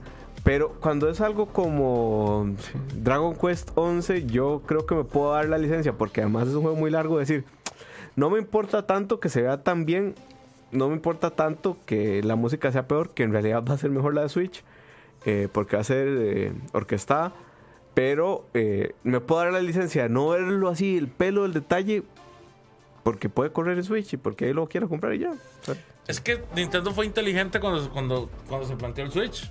Nintendo dijo, "Ne- ya no estamos vendiendo tantos Wii U's, ya no estamos vendiendo tantos 3DS. Saquemos una consola que reemplace a los dos. Que además es muy caro mantener dos consolas en el mercado. Es muy caro. Nintendo, man. Es muy el caro. 3DS fue una máquina de imprimir dinero. Sí. Sí. Y por eso, digo, tomaron esa, esa medida de decir, porque fue arriesgado. O sea, fue arriesgado como, como, como, como medido. O sea, fue, una- fue un riesgo, Riesgo muy medido, un riesgo calculado. Pero sí dijeron, güey, seguimos en el mar azul. No vamos a rompernos la madre por hacer desarrollos AAA este, con el top of the line, tener los mejores gráficos. No, o sea, va a ser como, vamos a hacer nuestros desarrollos como lo sabemos hacer. Buenos juegos, muy limitados en esto. Sí va a correr a 720, sí va a perder un chingo de cuadros, vamos a 30 cuadros, vamos a todo eso. Y ahí está, subsistiendo en ese mundo. Evidentemente no compite, ni la gente está la gente que está interesada a jugar en 4K, 1000 a 144 Hz y todo esto, pues no está interesada en, en eso. Pero hasta el PC Master Race se dio ese permiso. Y lo sabemos por los PC Masters que tenemos acá, por Michael, el PC Master por excelencia, güey, ¿no? Y tiene su Switch. Campos, otro delicadito, y tiene su Switch. Aqua. Aqua, güey. Y Aqua, puta, Aqua ya se fue al lado oscuro, creo, Sí, cabrón. sí, ya, Porque Aqua ya. ya de repente nos va a salir con que está buenísimo Clash of Clans. Digo que estaba Dia- que Diablo 3 está buenísimo en Switch y yo ahí En sí dije, mae. Ya, Bueno, ya. no sé, no, Ya. no, no lo he jugado, pero vaya, lo que voy es que ese mercado, y Mm. para seguir una siguiente pregunta, creo, les digo, me atrevo a decir que Sony no lo va a dejar ir No, un año más. no. Que Sony yo- va a decir, ahí voy a clavar el diente. Y como dice Leo, puede que sea un gimmick, puede que sea hay una cosa como un gadget separado, algún in- algo que lo incluye, ya sabes. Mm. Que yo compraría ese gadget, la esto. verdad. O sea, yo me Güey. voy a dar el Play, 4, el Play 5. Exacto. Yo Mira, lo compro, Ni siquiera. Play 5. Si me dice Sony en este momento, mi cuate, este, Shige, eh, Shuhei Yoshida. Que ya no está. Sí, pero- me habla Yoshida que ya no está así, pinche Yoshida. Ah, bueno, está vivo. Sí, sí, No, nada más no se retiró ya. Beso Iwata hasta allá arriba. Este, si me dicen Play 4 para llevar, take my money. Sí, exacto. Sí. Es- Take my money. Play consola- 4 para llevar, toma, cabrón. ¿Sería tecnología actual? No puede este ser con discos. Por ejemplo, tus discos sería una llave igual, sería como una especie como de descarga de tu Play 4. O sea, yo, yo me Lo lo que no imagino. puede ser es streameado de, con- de consola local, porque el, el Vita Ahí hacía está este eso. y Wii no U, no, está el Wii U. y ahí vales madre. No, pero, Pero- yo, yo me lo el Wii, U imagino. sí era, el Wii U sí era un asco. Güey, pero el te- Wii U usted no podía estar en otro cuarto Pero- diferente. No, ya vale madre. Porque no, no Pero lo te das cuenta que fueron las bases Del Switch. de- no, del Switch. Fueron las bases como del futuro general. Ujú. O sea, fueron las bases del decir, güey, vamos metiéndole por aquí entre digital, entre físico, entre DLC, entre gimmicks pendejos, entre, o sea, fue como el, el hijo malito que dejó ver cómo hacer al bueno. Sí, pero qué, ¿No? qué bases más mierda. Sí, no, Sí. pues, son terribles. Voy, voy a tomar mucho, un. Antes de seguir con Sí, la sí, próxima pregunta, que nada más quiero. Tómate lo que quieras, Leo. Quiero responderle. Guaro. Quiero Tómate esta. responderle a Ignacio que nos preguntaba acá si caímos en alguna broma de el No. April Fools. Muy malas todas, ¿no? La de Nintendo en el Direct, yo caí los primeros dos minutos. ¿Cuál, cuál? La que La de sacó alguien. ¿Cuál Era esa? era un- era un- Alguien hizo un Nintendo Direct con todo. Fake. toda la. O sea, es. No, es pero. Pero comenzaron anunciando que iban a sacar un Zelda Collection. Y entonces empezaron anunciando eh, Ocarina of Time. Y después Mayoras. Y no, el, seg- el segundo, el segundo, sí, remake. Uf. El segundo era el. Y Leo llorando. El de Cartoon Link. eh, Eh, Eh, Wind Waker. Wind Uy, Waker. Waker. juegazo, cabrón. o sea, y yo llevo esperando ese Wind Waker en el, en el Switch desde Wii U. Ahí está porque el HD, está precioso el Wii Yo U, no lo compré. Yo no lo compré en Wii U y lo quiero jugar en Switch. Se juega increíble. a mí me lo regalaron. Yo no, o sea, yo no lo he jugado, esperando a que salga el de Switch. Entonces, yo ahí estaba crey ahí estaba súper crédulo. Sí, llorando, feliz. y empezó, empezó el de speech y yo, ¿qué es esto? ¿Qué está pasando? Ah, puta, April Fools. Sí. No, yo ahí como para cerrar con Sony y con, digamos, con el hardware de, de casa, yo creo que el hardware casero tiene el futuro como hardware, digamos, en el VR. Hasta que eso, se- hasta que eso pueda streamearse. Yo creo que ahí es donde está el futuro y la salvación de el hardware casero. Sí. Y van a convivir por bastante tiempo. Ujú. O sea, por des- bastante tiempo van a estar Y ya dos. después Play 4, eh, Play 5 yo creo que va a ser como el tab- la tabletcita que te van a vender. y te Bueno, van a decir- Play 6 ya. Sí, van a- te van a decir, ah, ok, sí, ahí, ahí jugás lo, lo chuzo y todo, pero hay una experiencia desarrollada específicamente para ese tablet, ese gadget que te estamos vendiendo, que te puedes llevar. Sí, sí, sí. Y se sincronizará. Y su VR todo. y su control propio. Obviamente todos van a sacar su control propio y todos van a sacar sus cosas así. Y Nintendo seguirá haciendo cartuchitos. Sí, y cartones para VR. y cartones para VR. Pero bueno, este, entonces ahí estuvo otro, otro de los mensajes que nos mandaron. Eh, un mensaje más. Dice Emanuel Vega Piedra. Debe tener todo lo que tuvo. Todo lo que tuvo hace un tiempo atrás. Un buen catálogo de juegos, retrocompatibilidad y el hardware necesario para correr todos los juegos a una resolución mínima de 1080 60 cuadros por segundo. Aquí ya empezó a tocar algo distinto de lo que no habíamos hablado. Software. Software. Yo creo que Yo, o sea, Se antes, está volviendo. sí. antes de pasar al software. No, luego primero el software, sí, después ¿Sí? hablamos de la. ¿Seguro, Leo? Sí, sí. Perdona, seguro, perdona, ¿no? perdona. Seguro, Leo. Sí, sí. Ah, cuando quieras, eh, cabrón. Perdona. Disculpame, bro. disculpame. Todo está bien. No, a ver, software. En un mundo de servicios, lo más El importante por encima de todo es software, cabrón. En Netflix son las películas, ¿no? En Amazon es el que te lleven las cosas, o sea, que estés en tu casa, en tu computadora y te lleguen tus cosas. En esta plataforma de servicios de todos va a ser los juegos. Porque ya vale madre tu hardware, ya vale madre tu consola mil, bla, bla, tu tarjeta 20, 70, 20, 80 mil, ya vale madre. A lo que te alcance el dinero vas a jugar. Pero ¿qué vas a jugar? Entonces, ahí es donde va a tronar Arcade, Apple Arcade. Ahí es donde puede tronar Stadia. Que yo creo que por ahí va el asunto con Stadia. O sea, que va a ser el precursor y después para abajo. Y todos los de siempre van a acaparar el mercado. No, y cuando vayan Y para abajo, entonces- ya la gente va a decir, y el streaming no era el futuro. Y va a ser como, espere. Si es el futuro, espérate que arranquen los que no tienen los servidores. Porque ahorita Google lo puede hacer porque tienen los nodos, tienen los servidores, tienen los, los tienen La, todo, la infraestructura. infrastructure. La infrastructure. infrastructure, diría nuestro Eclatuani, Peña Nieto. La infrastructure. Pero cuando todos tengan es- acceso a eso, va a venir la guerra del software, que van a hacer los juegos. Y ahí sí agárrense, porque lo que necesita la siguiente generación, antes que nada, Es- son juegos, ah, cabrón. Que ahí lo decía, yo recuerdo un programa en el que vino Cristian Peralta. Saludo a Cristian. Saludos. No sé si nos está viendo que él decía que el éxito de PlayStation 4 se debe al menos a tres cosas. Uno, un hardware potente. Dos, first party muy potentes, digamos, muy fuertes. Sí, los estudios y internos. tercero, un ecosistema de juegos que no canibaliza ni los third party ni los indies. Que hay un equilibrio ahí interesante Sony. Sí. Que ya yo, yo creo que ya eso se perdió porque ahora sí los AAA en Sony canibalizan a lo que sea indie. Y ahora los indies se movieron a esto porque aquí es donde les deja plata.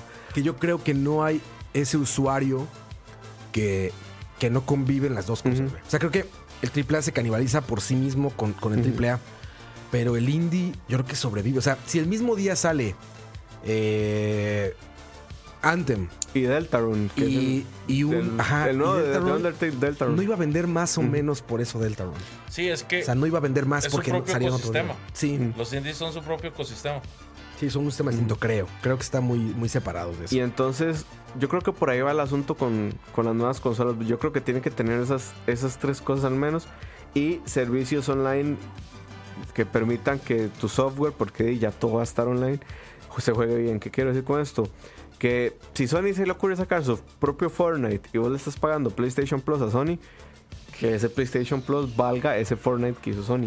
O sea, que ese ecosistema online permita que yo juegue bien Fortnite y que no sea como Nintendo que usted juega Super Smash y paga y no se puede, o sea, es imposible jugar Smash en, en online.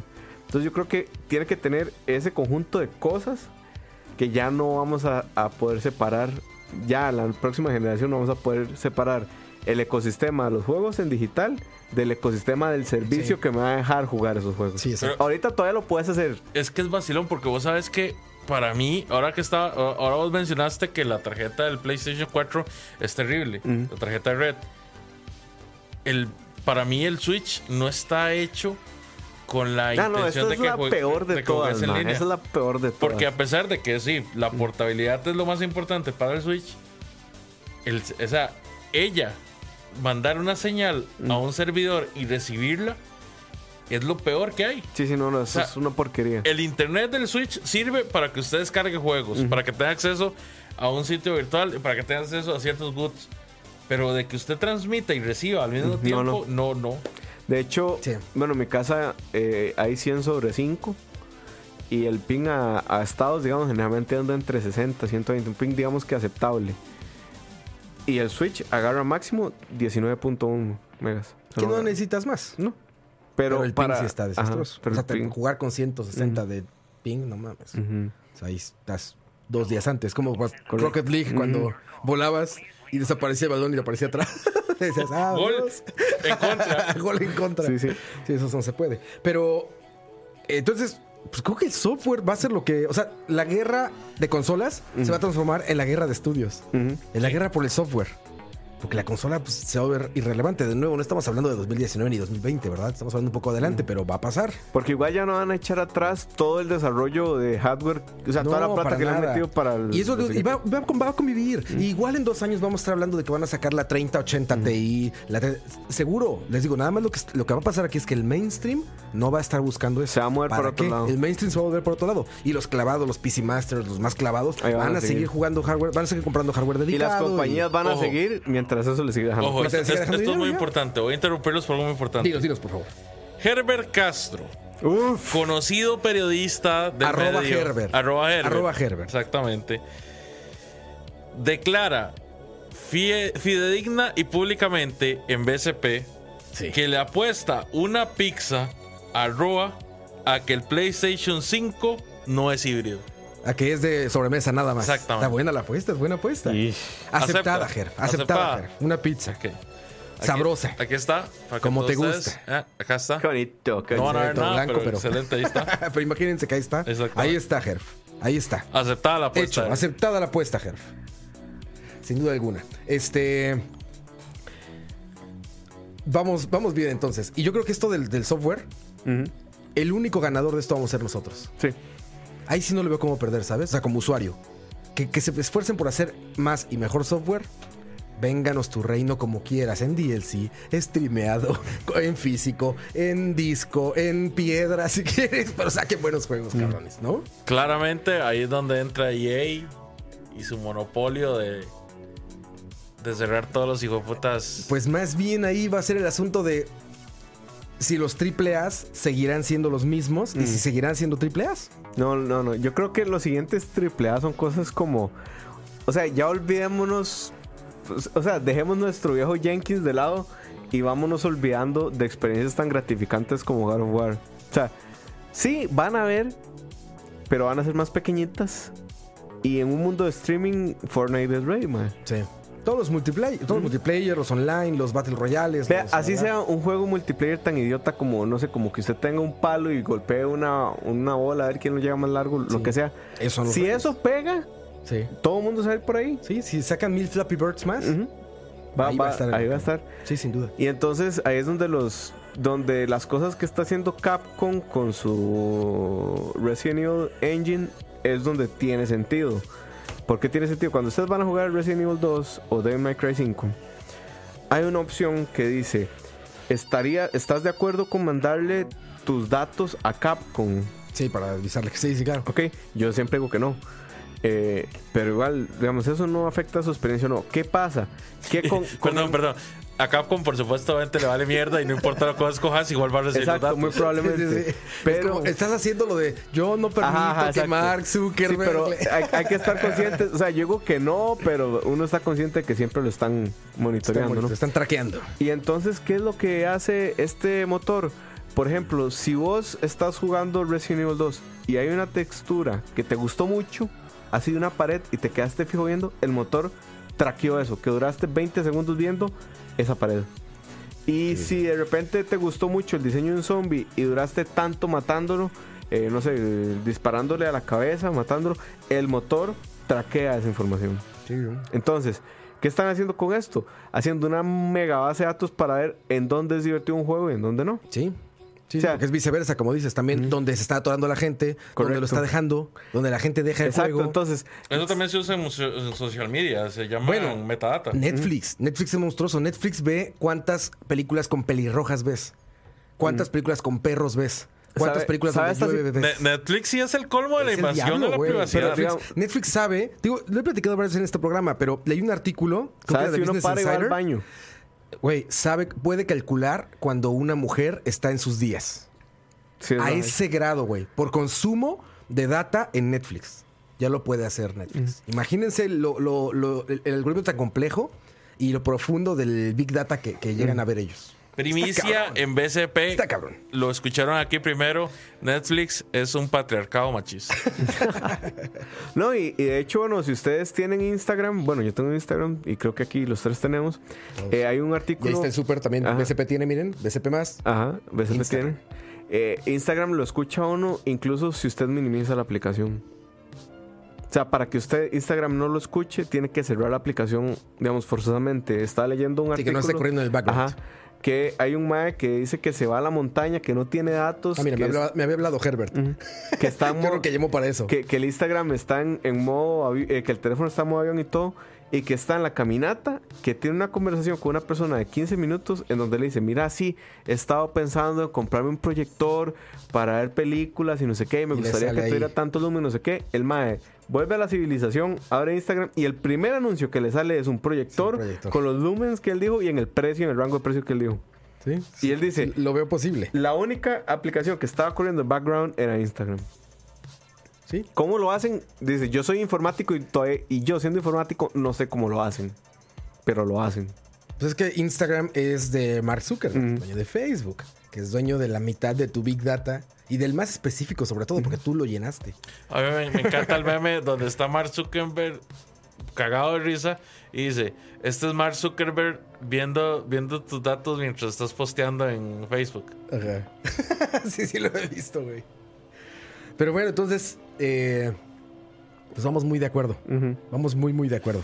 Y sí, debería. Con ese punto, con esa, con esa misma pregunta, yo nada más quiero decir, esa resolución que está poniendo este chavalo me parece que es muy poca. 1080, 60. 1080 sí. por 60, No, ya Yo no. creo que ya no. O Sí. sea, ya. yo ya pa- para la próxima generación de consolas Dice 4K. necesito mínimo 4K y 60, 60 Nativo Hz, siempre. Bueno, 60 cuadros. 60 cuadros Sí. nativo. Que Sí, porque ya- aparte ya los el algoritmos de- estándar, ¿no? No. No, no es el estándar ni cerca. Pero, Pero, los digamos, con Xbox One X y con Play 4, el estándar sería... que son el Play mucho. 4 no tiene 60. No, para empezar. Moisés está diciendo que el Xbox One X es el estándar. No, digamos, Y jamás, sí. ni el Play Sí, 4 sí. Pro ni O sea, nada a ver, me corrijo. Sería el estándar porque las siguientes consolas se suponen que son mejor que Xbox One X y Play 4 Pro. Para empezar, Se a ver, supone. se tiene que estandarizar las pantallas 4K. Para empezar, que el estándar se alcanzó apenas con 1080. ¿No? Para empezar las Que pantallas. más o menos, yo todavía que estamos en ese estándar, pero bueno. El año pasado se, se- se actualizó apenas a 1080. Mira, toda O sea, el año pasado se volvió todo 1080, 1080 friendly. Si sacamos, si sacamos a Costa Rica como medida, en realidad las pantallas solo 1080 en este momento en el país están como en 200, 250. En un, en un digamos que, un- 300, 400 dólares para los que nos ven fuera de Costa Rica. que son 42 pulgadas, digamos, ¿verdad? En ese rango. De ahí, eso es, eso es un precio as- as- alcanzable, ¿verdad? Para un país Bueno, como Costa Rica. Aquí en Costa Rica, particularmente cuando vas a las calles y todo esto, ves CRTs. O sea, los restaurantes, este, oficinas, todo eso, todavía tienen CRTs en algunos es más difícil conseguir un CRT que una pantalla. Sí. Es Yo- más difícil conseguir un No, y, y ahorita sin duda alguna. De hecho, a mí hace cuatro años que busqué una para el proyecto Carmen Arcade, ¿se acuerdan? Una Trinitron me costó un trabajo encontrarla aquí. La encontré al final, pero fue un broncón. Yo quiero comprar un CRT, pero para jugar. Es clásica, las consolas clásicas. Yo por eso lo tengo. Y bueno, el chiste es que este. Yo también estoy de acuerdo con Leo en que los algoritmos de compresión y de escalado a 4K cada vez son mejores. Entonces, el estándar de esas consolas tiene que buscar llegar a, a 4K. A tienen 60. que llegar a hacer 4K y a 60 cuadros. Sí. A 60 cuadros, ¿por qué?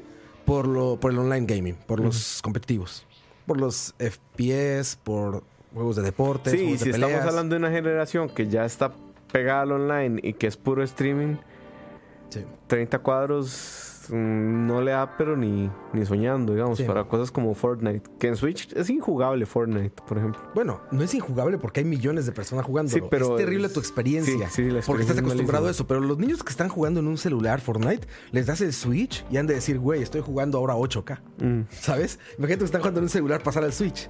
O sea, eso es como muy personal.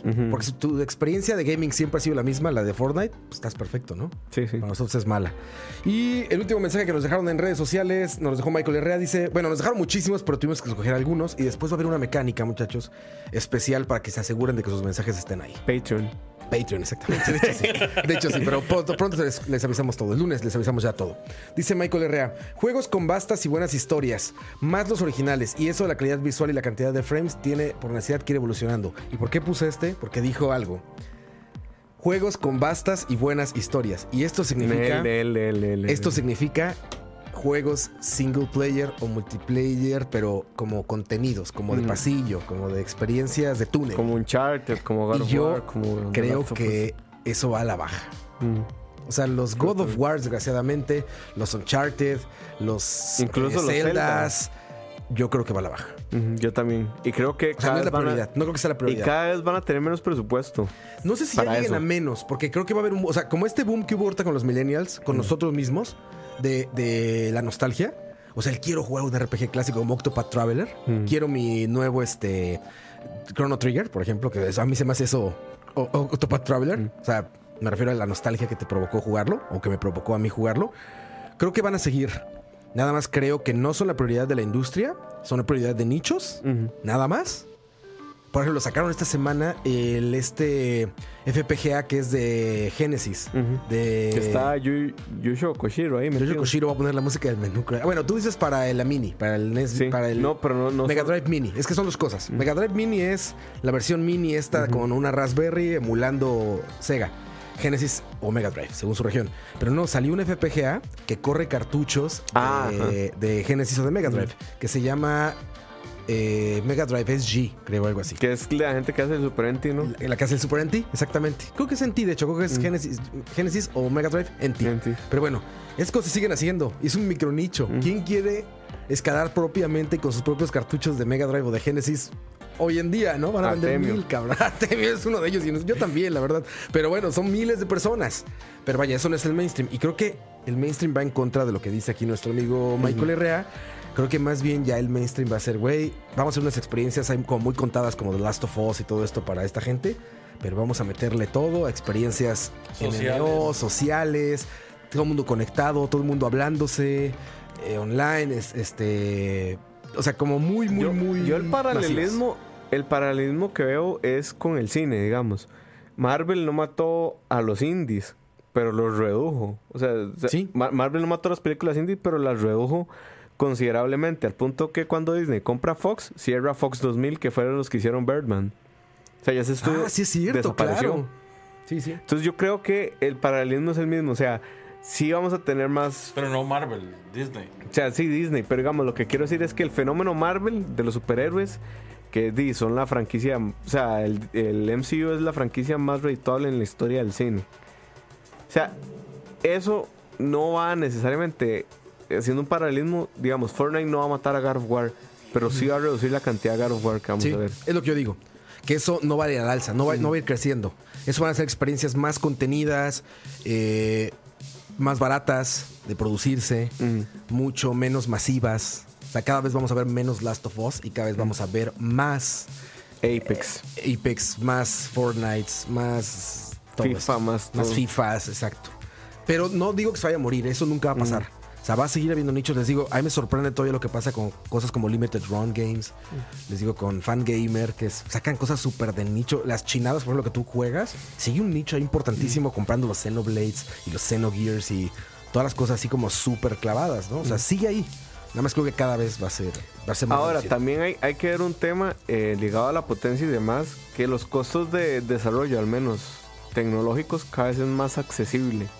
Digamos, cada vez es más, más accesible tener una computadora que pueda hacer un, no digamos un God of War nuevo, digamos, pero sí un God of War 3, Ujú. es más accesible hoy que hace unos años tener una compu que pueda hacer ese juego, Sí, ¿verdad? sin duda. Eh, entonces ahí lo que yo veo es como un crecimiento también de la escena indie Sí, que de repente cabrón. ya vamos a dejar de ver todos los 32, 16, eh, 8 bits, digamos, like, porque no son retro, sino que es que se parece, tiene look, pero la paleta de colores no es la misma del NES ni del Super Sí, Nintendo y sí, demás. Sí. Ujú. Entonces, si- sino que vamos a ver como los indies, tal vez dando ese salto a hacer una experiencia como, como God of War, digamos. Bueno, ya se ha visto. O sea, si vemos el de Senuas, Ah, pero es que yo no sé si. Es que lo hace Ninja Theory. Ninja Theory para mí no es un indie, mae. pero ellos se denominan. Sí, todavía son indies, Mois. O sea, son, son más bien, están como en esa línea de que Entre- siguen teniendo éxito. Ajá. Le va a pasar como a los de Shovel Knight, a Jet, Jet Club, Jet Jet Club Club Games. Que ahorita con el último juego que se ve increíble. que de Cyber Shadow. Cyber Shadow. Cyber Shadow. Ve- Muero por ¿Cómo, jugar esa cómo madre. espero ese juego? Es más, Sí. desde, desde la rara experiencia que fue Messenger, Que ¿verdad? solo a Leo no le gustó. Bueno, a mí me encantó la primera mitad del juego, pero la segunda Antes mitad. del Metroidvania, ¿no? Es que, exactamente, en el punto que se vuelve Metroidvania, yo pierdo esa ilusión de. de- Sí, el es, progreso es- lineal. es- es el juego de Ninja Gaiden que yo quería. ¿Me explico? Llego yo y veo con recelo el tráiler que nos pasa Moiso de, de Cyber Shadow. Y en eso me doy cuenta que este es el, el juego de Ninja Gaiden que yo estaba esperando. Sí. Sí, entonces yo creo que ahí lo que, digamos, la escena indie sí va a tener un paso muy importante. Y los indies realmente, ¿por qué confío tanto en ellos? Porque los indies no están pensando en ser el próximo Fortnite. No están No, va por pensando... un camino muy distinto. ellos en realidad hacen las cosas por puro amor al arte. O sea, el Mac que hizo eh, Undertale, eh, que es Toy Fox, él realmente hizo Undertale porque quería hacer un juego así. Y él dijo, este va a ser lo que quiero hacer. Y ahora con Deltarune dice, el juego va a durar lo que tiene que durar. De por sí solo yo trabajando en él 25 años. Nada más. Nada más. ¿Qué quiere decir esto? Que desde que tenía como 10, él soñaba con hacer algo como Deltarune y ahora lo está haciendo. Pero es que también, o sea, no puedes, no puedes comparar los valores de producción. Jamás, no, los nunca, costos nunca. de producción de, de un juego como Undertale a un juego AAA. O sea, hay muchas cosas que tienen que tomarse en consideración. Por ejemplo, yo no creo que, digamos, él haya empeñado su casa, ¿verdad? Para, Sí, no fue, no fue Cuphead, digamos. Sí, digamos. No creo que él haya hecho eso, ¿verdad? Para, para sacar Undertale. Sin embargo, sí fue un hit. Fue, un- fue un muy buen. Un, un- un éxito. Ujú. Pero di, no es lo mismo a, a- a nivel de esfuerzo, a nivel de producción, que sacar un juego Y yo grande. creo que, ¿sabes que Van a salir más. O sea, el mercado se está, se está saturando. No saturando, porque todavía le falta muchísimo para saturarse.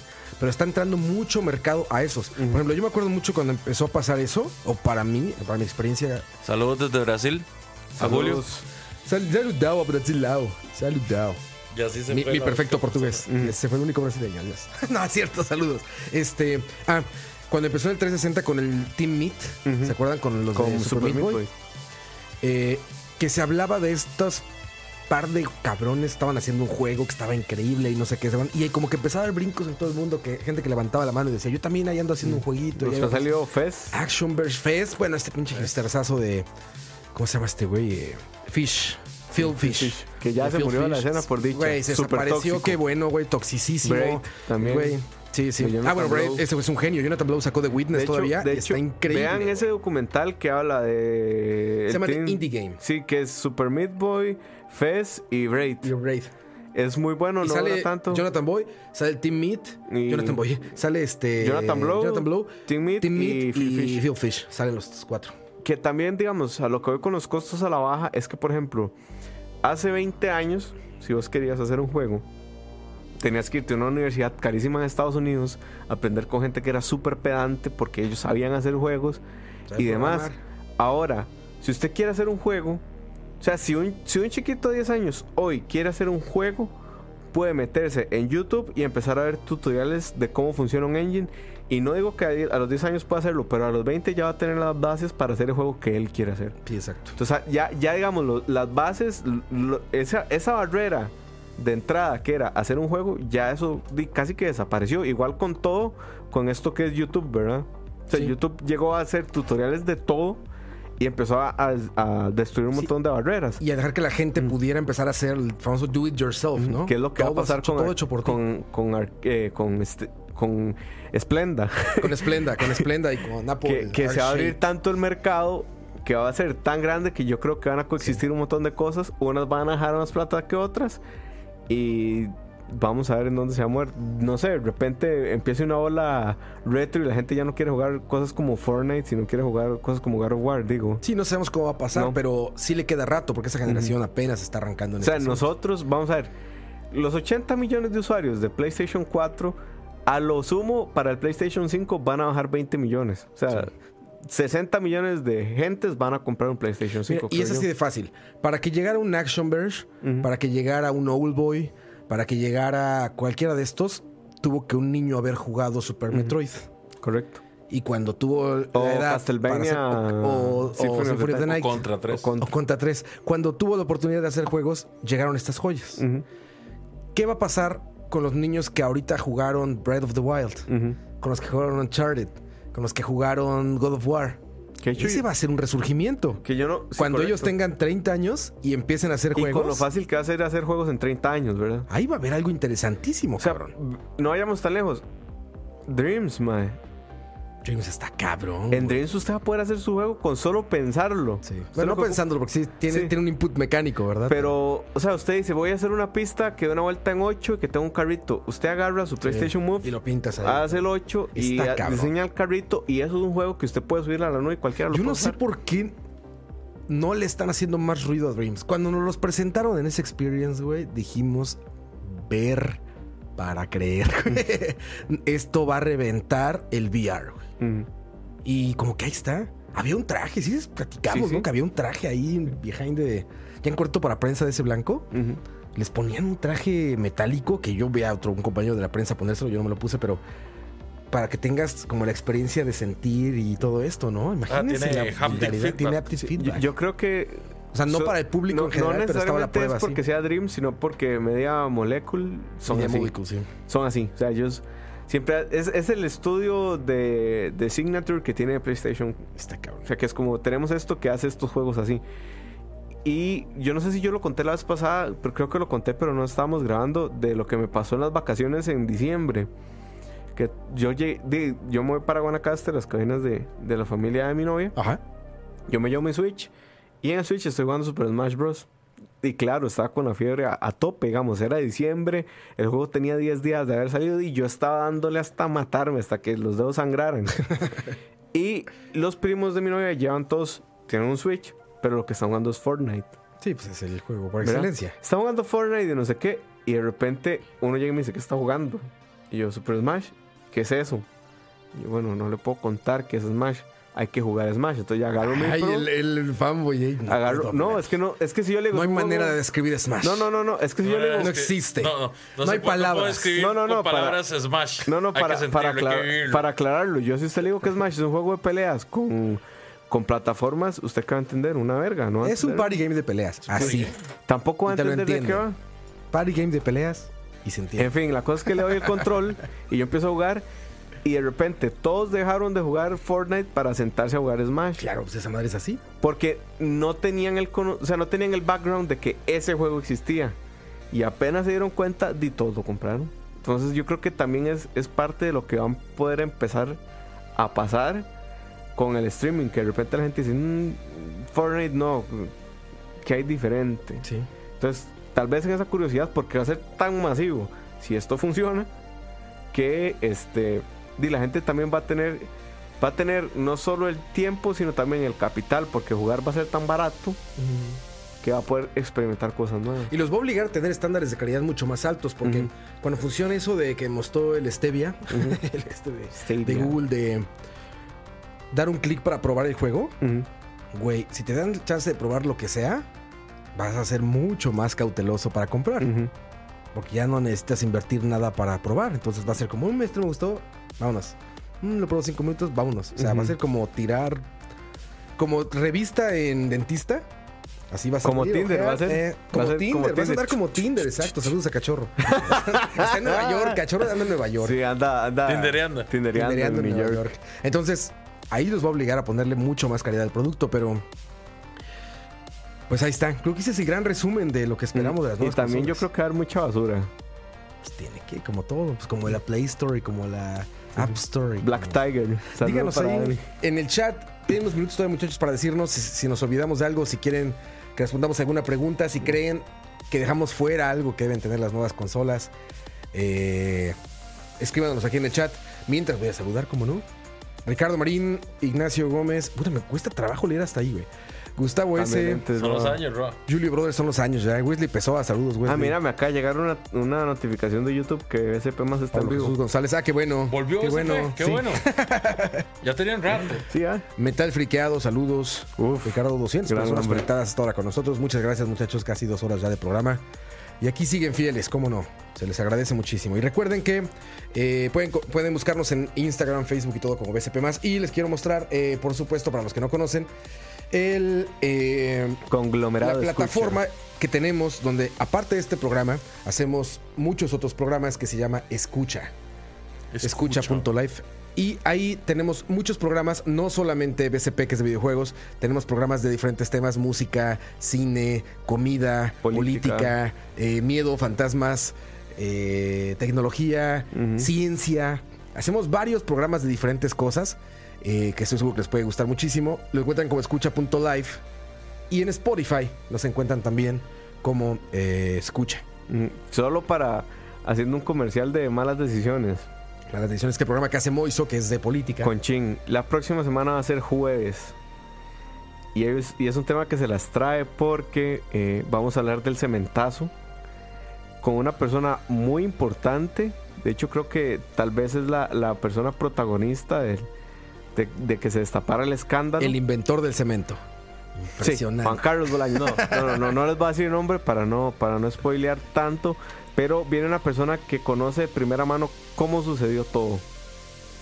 Y Ese tema es muy tico. es muy tico, es muy Gente fuera de. Costa Rica que se no Pero entiende, por, es el morbo, por el chisme, pueden Es escuchar. un fenómeno de corrupción aquí en Costa Rica. Entonces, jueves a las 6 va a ser eh, malas decisiones la próxima semana. Todo eso est- está en audio y está también en video, transmitido en vivo y en video para todos los Patreons. Y para quien no es Patreon, todo está disponible en audio cuanto quieran. Ayer, por ejemplo, hablé de la película de The Dirt, que es mejor película que Bohemian Rhapso- Rhapsody. Pero no es Véanla. película, es serie, ¿no? No, es una película. Es una película. Sí, es un, es un biopic, sí. ¿Qué? Es película. Qué mal, yo pensé que era una. No, vela, vela, está buena. Está mejor que Bohemian Rhapsody, la verdad.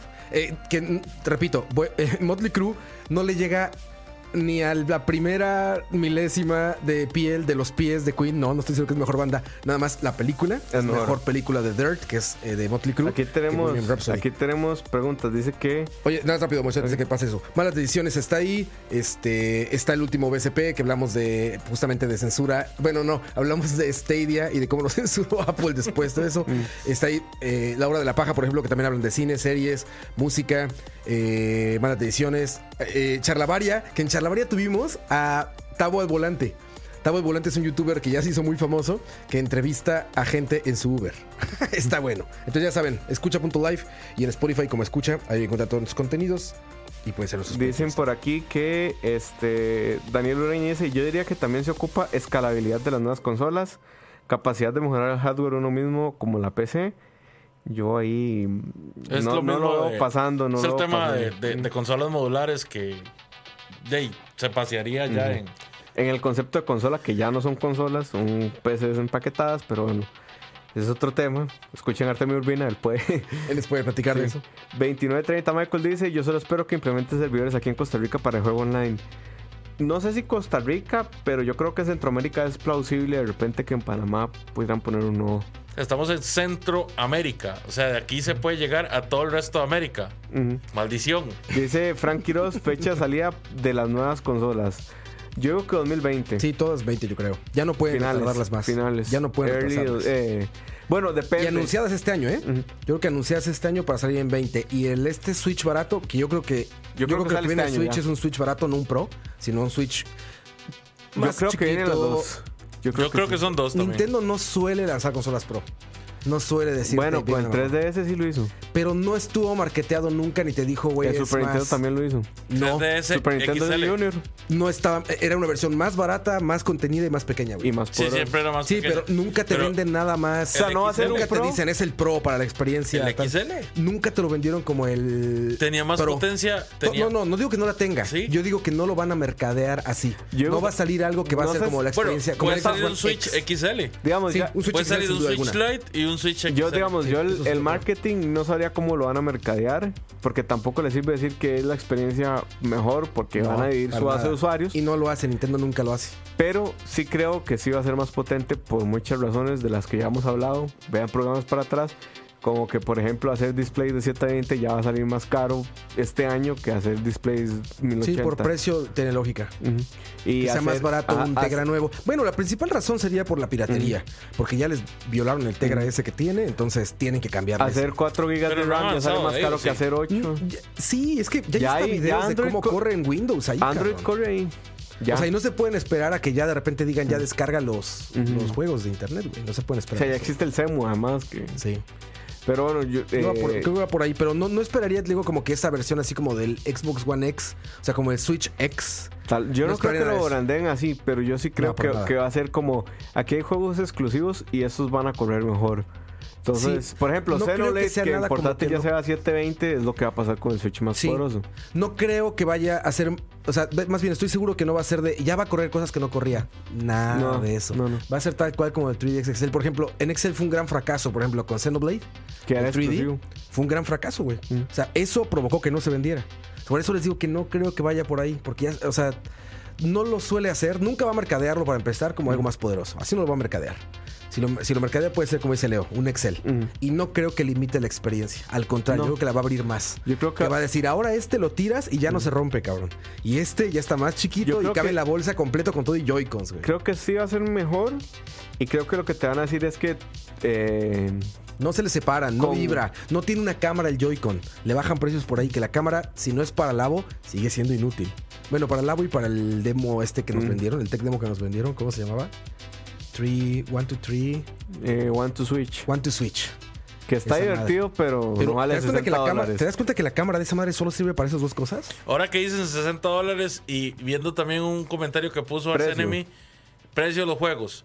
¿Ustedes 70. creen que deberíamos pagar más por los Sí. juegos? Sí, yo creo que sí.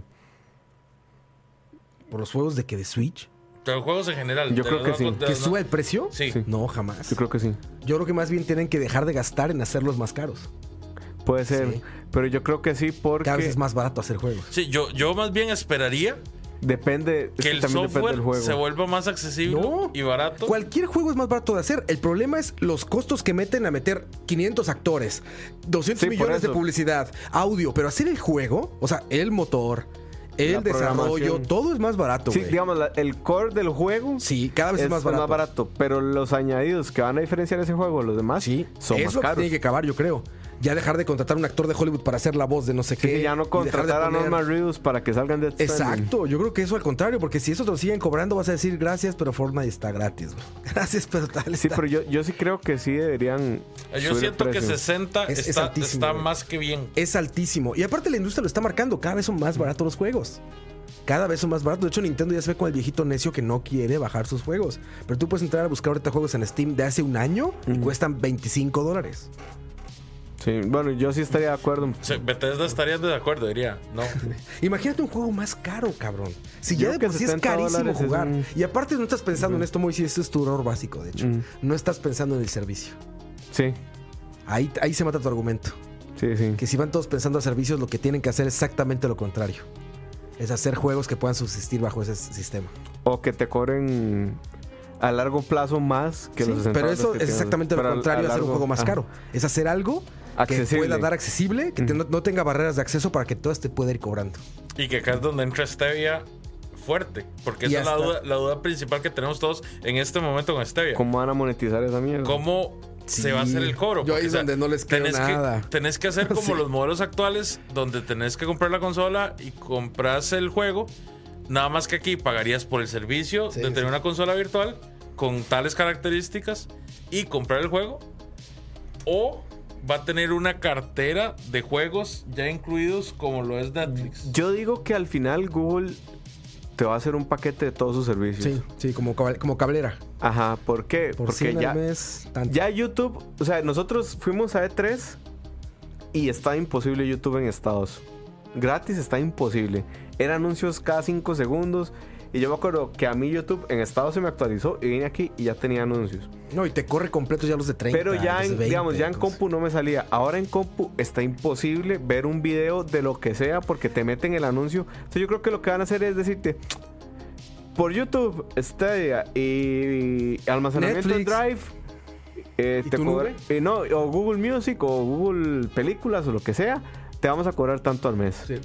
Yo creo que eso es lo que van a hacer. Y yo creo que ahí es donde va a tronar Stadia. En que no le va a salir los costos para los hacer desarrolladores. Sí, para hacer juegos. Y entonces los desarrolladores van a decir, güey, pues de nuevo me regreso a la tienda de PlayStation o me pongo mejor en la tienda de Steam, me pongo mejor en la Como tienda el stream de. Sony. Y ya. Y normalito. Sí, yo creo que por ahí va el asunto. Porque lo que decíamos la vez pasada es que Google no entiende cómo funcionan los juegos, pero no los entiende a un nivel tan básico, digamos, tan básico, tan básico, como que los juegos no tienen los mismos costos de una película. Digamos, Google, Google Películas, o no me acuerdo cómo se llama, Google Movies, eh, puede funcionar como Netflix porque es un mercado cuyos costos son menos comparados con los de los videojuegos y Sí, sí. influye menos gente. Pero en los videojuegos hay tanta gente metida haciendo un juego y no solo hablo de la gente que lo hace, la gente que lo mercadea, Sí. de la gente que lo distribuye. Y- Los retailers. Los y aparte, retailers. Un tipo de juego, Moisés. Ujú. O sea, estás hablando de un tipo de juego, porque también está al otro lado, como decíamos. También cada vez hay cada vez hay más tres güeyes en una casa haciéndolo y subiendo la Steam. Mm. Y entonces O sea, Google no, digamos, sí tiene mucho poder de, de- de negociación y influencia, pero más poder que Google tiene el dinero, digamos, Y la- la- el dinero que le va a llegar al desarrollador, porque con el cine, bueno, no me vas a dejar mentir, generalmente con quien usted negocia no es con la productora, es con el distribuidor. claro, pues es, es que ahí donde va a estar. O sea, usted no, usted no negocia con Marvel Studios. Usted llega a donde Disney y le dice, "Ma, ¿cuánto me va a cobrar por pasar Avengers en, en Sí, tal sí, sí. servicio? Y tal, decir, ah, y, dos millones de dólares, ok. Sí, eso está calculado antes. Ajá. Pero los juegos no funcionan así, man. No, no, no. No, digo, el desarrollador, el desarrollo tema. es muy distinto. Mm. Yo creo que ahí va a tronar el asunto, pero te digo, de los dos lados, cada vez hay estudios más grandes y más Mm. megaproducciones y cada vez hay más casitas con tres personas como nosotros que sacan un hitazo. Los que, se, los que se murieron del todo fueron los mediatabla, como los Sí, que hacía. siempre- este, y en el mercado pasa Deep siempre. Silver y. Imagínense que llegue un Disney de la industria de los videojuegos y empiece a comprar estudios Ujú. que ya lo están haciendo, ¿verdad? No, y en el mercado pasa siempre. El Google Pixel, el celular, ese es el que, el que sale más afectado de toda la carrera porque se siguen vendiendo iPhones y Samsungs, Blue- así el non Plus Ultra, y se siguen vendiendo los Androids más baratos. Y siempre el afectado es de la mitad. El que dijeron, no, eso está caro para lo que es y está barato para lo que yo quiero. Entonces, Sí, ahí sí. se va yo que los Digamos, juegos de esa mitad Yo, son los que, yo pum, compré mucho tiempo celulares media tabla hasta que dije, "Ma, esto no tiene sentido. Porque a largo plazo gasto más que comprar un, un tope de línea. O sea, yo compré un Galaxy Ace y no me fue bien. O sea, me duró un rato, pero ya después de un año el teléfono se quedaba pegado. y Ya, demás. pues que no funcionan. Ya, ya no podías, no podías llegar y, y descargar cosas porque no tenías espacio Exacto. en memoria. Entonces Entonces, ya mejor uno sea por el tope de línea. y eso lo hacen con las mismas actualizaciones.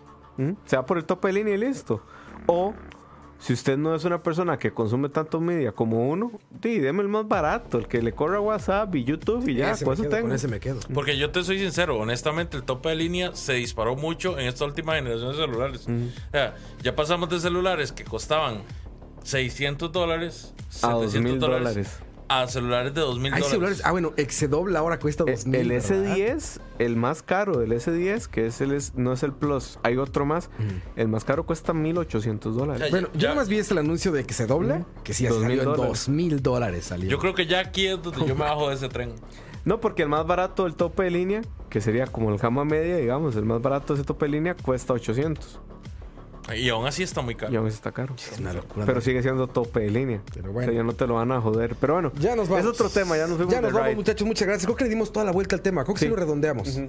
Sí, está puesto ahí. Si ustedes quieren eh, opinar aquí en los comentarios del video que va a quedar publicado ya, nos pueden poner. Moiso, Leo, Roa, están mamando, se les olvidó tal cosa. Tenían que haber puesto esta También, cosa, o se les sea, olvidó esto, yo, necesita yo creo esto. que esto nunca lo hacemos, pero deberíamos empezar a hacerlo. También, o sea, pueden, eh, no sé, arrobiarnos en Twitter y empezar a hacer pláticas interesantes antes de- o con lo que hablamos hoy, arroba Moramoy, arroba Oscar Roa, creo que es. Oscar Roa con K. Y no sé, Leo, si tiene, sí, sí tiene. ¿no? Arroba Slimhard 2. Ahí está, nada más nos buscan en Twitter y ahí podemos hablar. O sea, en, en Twitter, si quieren seguir hablando después, ¿no? Y ahí platicamos, muchachos. Gracias, gracias, Moiso. Gracias, Leo. Gusto. Gracias a ustedes, gente bonita, allá en casita, por seguirnos. ¿Compraron boletos para Foo Fighters? No. Ya yo los había no. visto. no. ¿Ya viste Foo Fighters? Sí.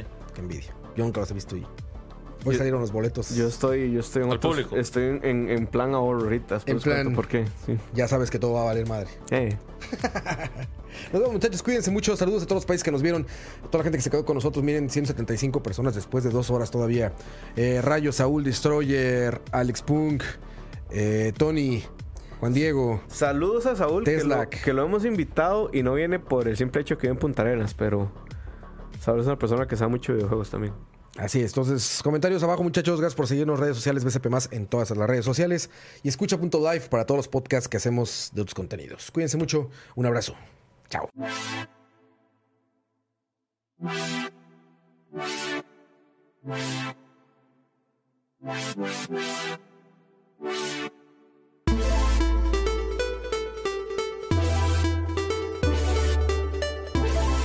you.